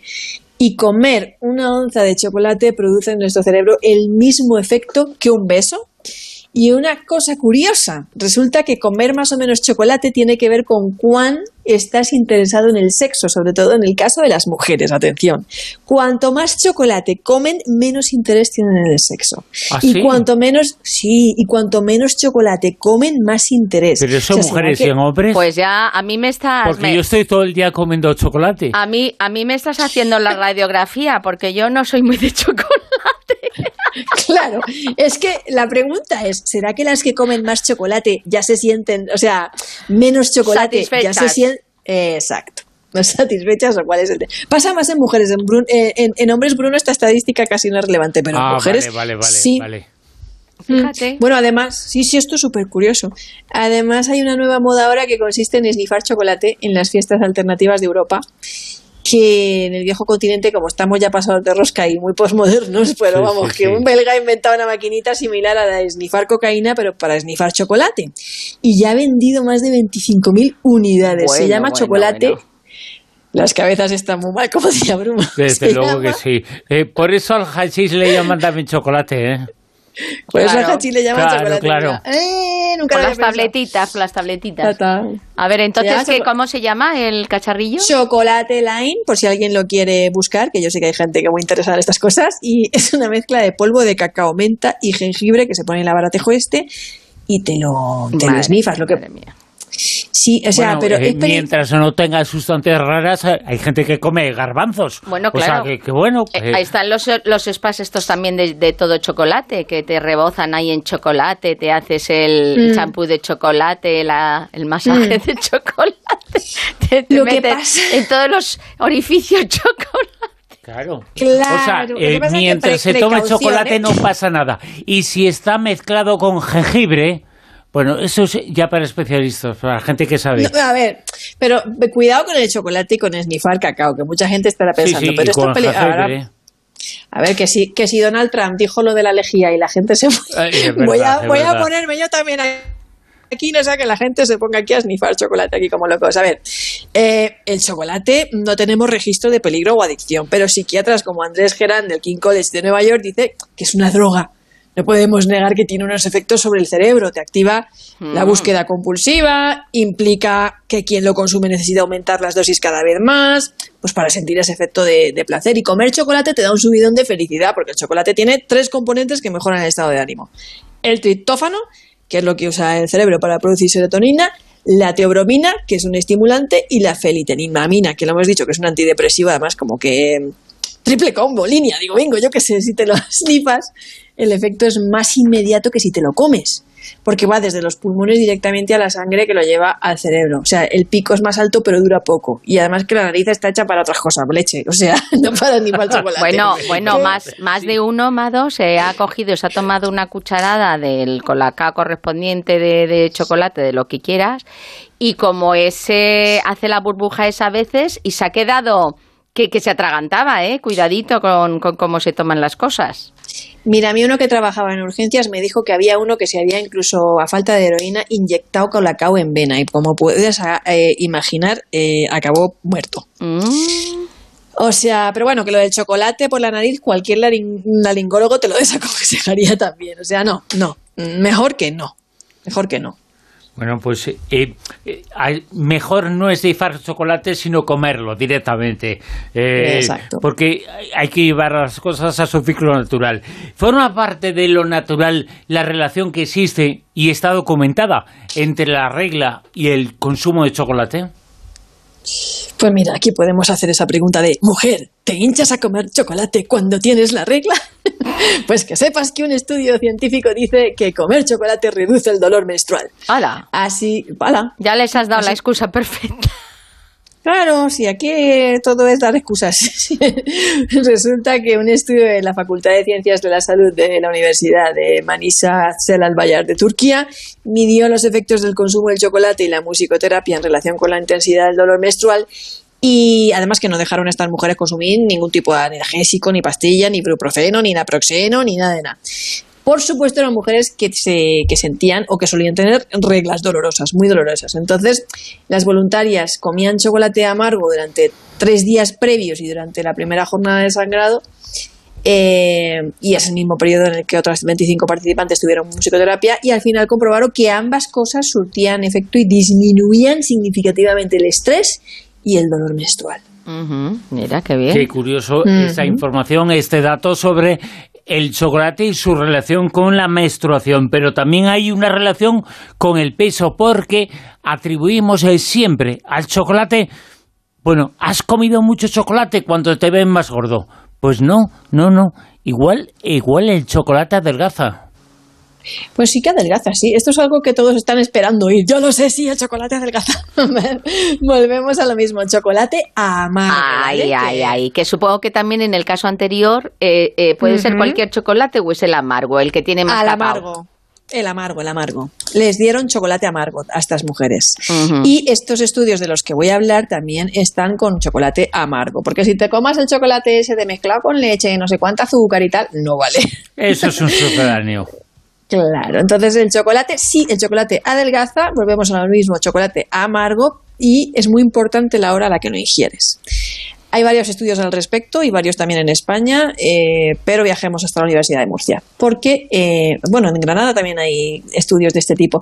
Pero la hora de la ingesta es importante si queremos que el chocolate adelgace. Hay que comerlo por la mañana. Porque el consumo de chocolate matutino reduce un 2% el abdomen y un 4,5% la glucemia, además de ayudar a controlar la presión arterial y ser un buen antioxidante y acelerar el metabolismo. Toma, ¿y que te, tienes una cantidad que te eh, recomienden más o menos o da igual? Pues no hay cantidades, pero eh, en estos estudios se, hicieron con, en algunos con una, con una cantidad de gramos, en otros con menos y tal, pero que tampoco es que tenga que pasarte, con que te comas una onza o dos, vas bien. Pero de amargo y por la mañana. Y ayunas, al ser posible. El chocolate amargo puede incluso adelgazar. Estamos hablando, la conclusión que sacamos, que es bueno el chocolate para muchas cosas. Pero, ¿se está acabando, Mado? Pues es que cada vez se consume más chocolate en el mundo, un 10% más que en el último lustro. O sea, el, la ingesta de chocolate en el mundo va en aumento. Estados Unidos representa un 20% del consumo mundial total de chocolate.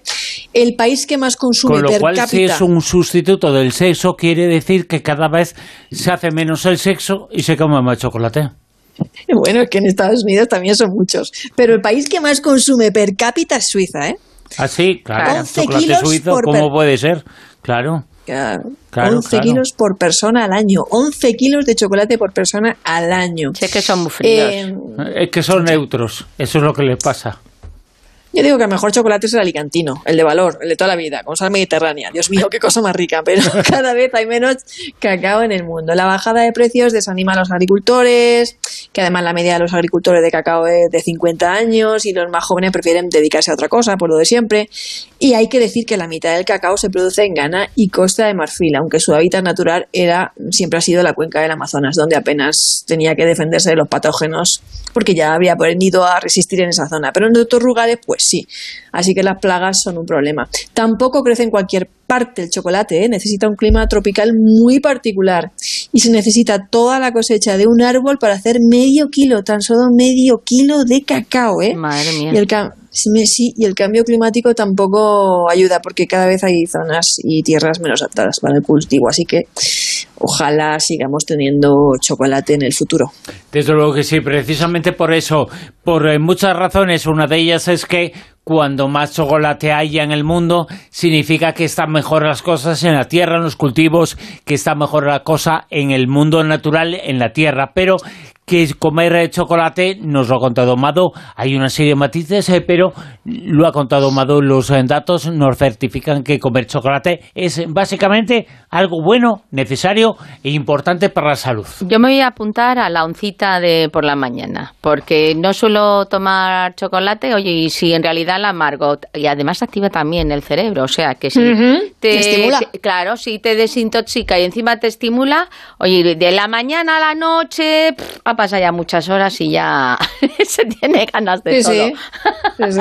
Dale, dale, yo lo hago, ¿eh? Una oncita solo. Claro, eh, la hora es apropiada, sobre todo para ti. Eh, ¿Tomamos una tacita de chocolate caliente? O dos. Pues claro, que está riquísimos. Sobre todo, ¿son beneficiosos o no? Sea lo que sea, es rico. El chocolate es rico y es bueno y sobre todo tiene efectos beneficiosos de una forma u otra en la salud. Nos lo ha contado aquí en Big Bang. Mado Martínez, gracias. Adiós. Un abrazo.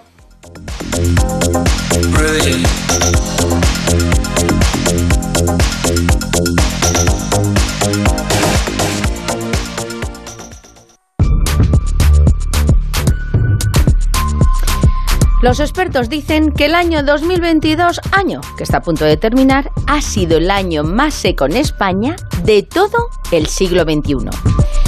Y aunque algunos amen la lluvia y otros la odien, todos sabemos que es necesaria para la vida.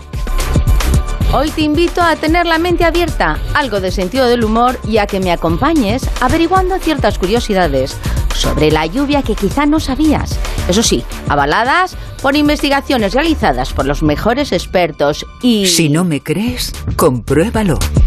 ¿Sabías que además de la lluvia habitual existe la lluvia roja, la ácida, la lluvia de animales e incluso la lluvia fantasma? ¿Que la lluvia tiene un olor particular? ¿Que la forma de las gotas de lluvia no son de lágrimas? ¿Y que hay gente que tiene alergia a la lluvia? Pues no lo sé. ¿Que las hormigas aladas se ponen muy contentas cuando llueve? ¿O a qué me refiero si te digo pluofilia o pluviofobia? ¿Y sabrías decirme cuál es la ciudad o el lugar del mundo donde más llueve y a su vez el sitio donde llueve menos? ¡Ay, ¡Nos han pillado! Pues vamos a comprobar si estás al tanto o no. Cuando abrimos la ventana y nos viene ese peculiar olor a lluvia tan maravilloso, pues sabemos inmediatamente que está lloviendo o en breve lloverá. Pero, ¿qué lo provoca? Pues todo comienza cuando las gotas de lluvia entran en contacto con el suelo, ya sea la tierra o asfalto. Resulta que en el suelo existen unas bacterias que liberan esporas y a ser golpeadas por la lluvia se expanden por el aire. Este proceso se llama petricor y la sustancia que causa este olor característicos de lluvia se llama geosmina, cuya traducción significa aroma de la tierra. ¿En serio? Y cometemos un gran error cuando dibujamos o imaginamos las gotas de lluvia como si fueran lágrimas. La forma real de las gotas de lluvia, según los expertos, es circular, pero cuando caen, por la ley de la gravedad se convierten en ovalada, parecida a la forma de la legumbre, como una judía. ¿Me estás mintiendo? Pues no, no lo hago.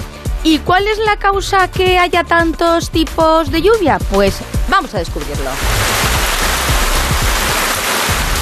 Por ejemplo, la lluvia roja o lluvia de sangre ha tenido lugar en diferentes partes del mundo. El caso más famoso de lluvia roja aconteció en el año 2001 en la ciudad de Kerala, al sur de la India.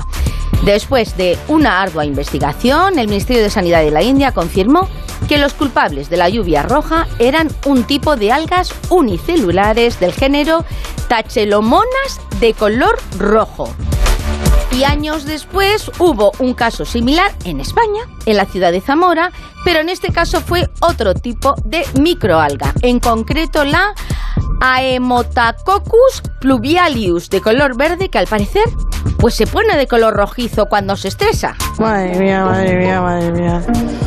Si es que esto es pamear y no echar gota. Entonces la lluvia de sangre es lo mismo. Pues resulta que no. Esta es causada por la arena del desierto de África que al mezclarse con las gotas de lluvia se convierten en el mal llamada lluvia de sangre y suele caer ¿dónde? Pues sobre Europa. Esto se pone interesante. Bueno, bueno, bueno, y la lluvia de peces o en general, como lo llaman, la lluvia de animales, ¿sabéis qué lo provoca? Bueno, aquí yo creo que sí, que vais a acertar, porque en la tertulia Zona Cero hemos hablado ya muchas veces de ello. Las lluvias pueden ser de ranas, de arañas, de peces y la explicación está relacionada con fenómenos meteorológicos. Cuando se producen fuertes vientos, como huracanes y tornados, pues resulta que, claro, esto aspira todo aquello que encuentra a su paso, como pájaros, arañas, o si es una charca, un río, la rana, los peces o el buzo de C6, sí, sí, ¿os acordáis? Bueno, pues de hecho, en Honduras el fenómeno de la lluvia de pescado, como lo llaman allí, está tan normalizado que se repite cada año entre mayo y julio. Y por lo visto, pues se dan un pequeño banquete, ya que muchos de los peces cuando caen están vivos. Nos quedamos sin palabras, ¿no? Y hablando de animales, en concreto de insectos, ¿qué les pasa a las hormigas aladas cuando empieza a llover? Pues os va a sorprender. Las hormigas aladas se ponen súper contentas cuando empieza a llover porque van a ser mamás. Se trata de hormigas reinas que se sienten atraídas por la lluvia porque además de aparearse, aprovechan que la tierra está blandita para enterrar sus huevos, momento en el que pierden sus alas y se convierten en mamás. Pasmao, manejado pasmao. Y no, no me he olvidado de la lluvia ácida. Esta es la lluvia más maluta. ¿Y quién la causa? Los humanos. La lluvia ácida se produce por la contaminación atmosférica causada por los gases de la quema de combustible que al reaccionar con el oxígeno del aire o el vapor de agua se transforma en ácido que vuelve a depositarse sobre la superficie terrestre cuando llueve. Y los efectos se pueden ver muy bien en cualquier estatua de bronce. Por ejemplo, la Estatua de la Libertad de, de, allí, de Nueva York, en origen de bronce, pues se ha transformado en color azul verdoso por culpa de la lluvia ácida que terminó corroyendo el material original. Cagada total. Y ahora viene una de mis favoritas. ¿Qué causa? ¿La lluvia fantasma? Tengo mucho miedo. Este es un fenómeno muy curioso que se suele dar en lugares muy secos y calurosos del planeta. Aunque a lo lejos tú veas una cortina de lluvia, cuando te acercas resulta que la tierra está seca e incluso los habitantes del lugar tienen escasez de agua. ¿Y cómo puede ser esto? Te preguntarás. Pues esto se debe a que la lluvia se evapora antes de tocar el suelo. Por eso se llama lluvia fantasma. Tierra, trágame. Y si la lluvia fantasma os puede resultar incluso algo gracioso, lo que no lo es para nada es la enfermedad conocida como urticaria acuagénica, o lo que es lo mismo, tener alergia al agua. Esa enfermedad te condiciona muchísimo porque siempre tienes que mirar el parte meteorológico antes de salir de casa. Las personas que padecen esta alergia desarrollan ronchas en la piel que les producen mucho picor en cuanto entras en contacto con el agua. Y claro, en casos extremos les duele e incluso no pueden ni ingerirla, teniendo que tomar el agua necesaria consumiendo fruta o verdura. Ha sido mentira piadosa porque ha sido para distraer a la gente en sus casas. Y ahora la cuestión más difícil. ¿Tú qué eres? ¿Un pluviófilo o un pluviofobio? Pues la propia palabra en ambos casos te das pistas, que la palabrita eh, lo, lo tiene tela. Bueno, pues un pluviófilo o un pluviofílico es la persona a la que le encanta la lluvia. Se ponen felices, contentos al ver que llueve. Muy al contrario del resto de la gente, que tenemos así un poco tristón. Bueno, les encanta salir a la calle y además tienen una excesiva fascinación con la lluvia y todo lo que está relacionado con ella. Yo lo suelto si cuela, cuela y si no me la pela. Mientras que un pluviofobio u hombrofobio, hombros en griego significa lluvia, es la persona que tiene un miedo incontrolable a mojarse con la lluvia y además se pone muy triste. Cuando este temor es muy obsesivo, pueden mostrar cierto apego exagerado pues por objetos eh, que están relacionados también con la lluvia, como los paraguas, los toldos y sobre todo los impermeables o gabardinas. Por supuesto, todos conocemos también algún familiar, amigo o compañero que tiene fobia a las tormentas o lo que se denomina prontofobia. Y si lo que tienes es un miedo irracional a los rayos o a los truenos, como los que acabamos de escuchar, pues entonces lo que sufres es de astrapofobia. No, por Dios, qué duro es esto. Bueno, bueno, ya estamos acabando. Queda poquito para que puedas comprobar tus conocimientos relacionados con la lluvia. A ver, cuál es el lugar donde más días llueve del mundo y la ciudad en la que más cantidad de agua cae al año? Pues el monte Waileale en Kauai, en Hawái, es el lugar del mundo donde llueve más días al año. Según los expertos, en este volcán llueve 350 días al año, aunque tiene un clima caluroso. Y claro, esto se conoce como monte rebosante porque con tanta agua y tanto calor, pues es muy exuberante y tiene gran vegetación. Y la ciudad más lluviosa del mundo por la cantidad de agua que cae es Mawisran, una pequeña población de la India que figura en el libro Guinness de los Récords por sus casi 12.000 litros por metro cuadrado anuales, que dejan, pues nada, como pecata minuta a los 1.800 litros por metros cuadrados de San Sebastián. Suficiente, lo siento. ¿Y quién es el listo que sabe cuál es el lugar menos lluvioso del mundo? Pues no, no es el desierto como muchos de nosotros pensábamos. Se trata nada más y nada menos que de la Antártida, el continente cubierto de hielo, es el lugar del mundo donde menos llueve. Alucino. Y yo reconozco pues que a mí me encanta oír llover dentro de casita, con una buena chimenea encendida y estar ahí tranquilito. Pero bueno, yo espero que hoy, y confío que muchos de vosotros habráis aprendido, aclarado muchos conceptos relacionados con la lluvia, pero, como os digo siempre... Si no me crees, compruébalo. Y recordad las sabias palabras del gurú y mentor de esta sección, Albert Einstein. Lo importante es no dejar de hacerse preguntas.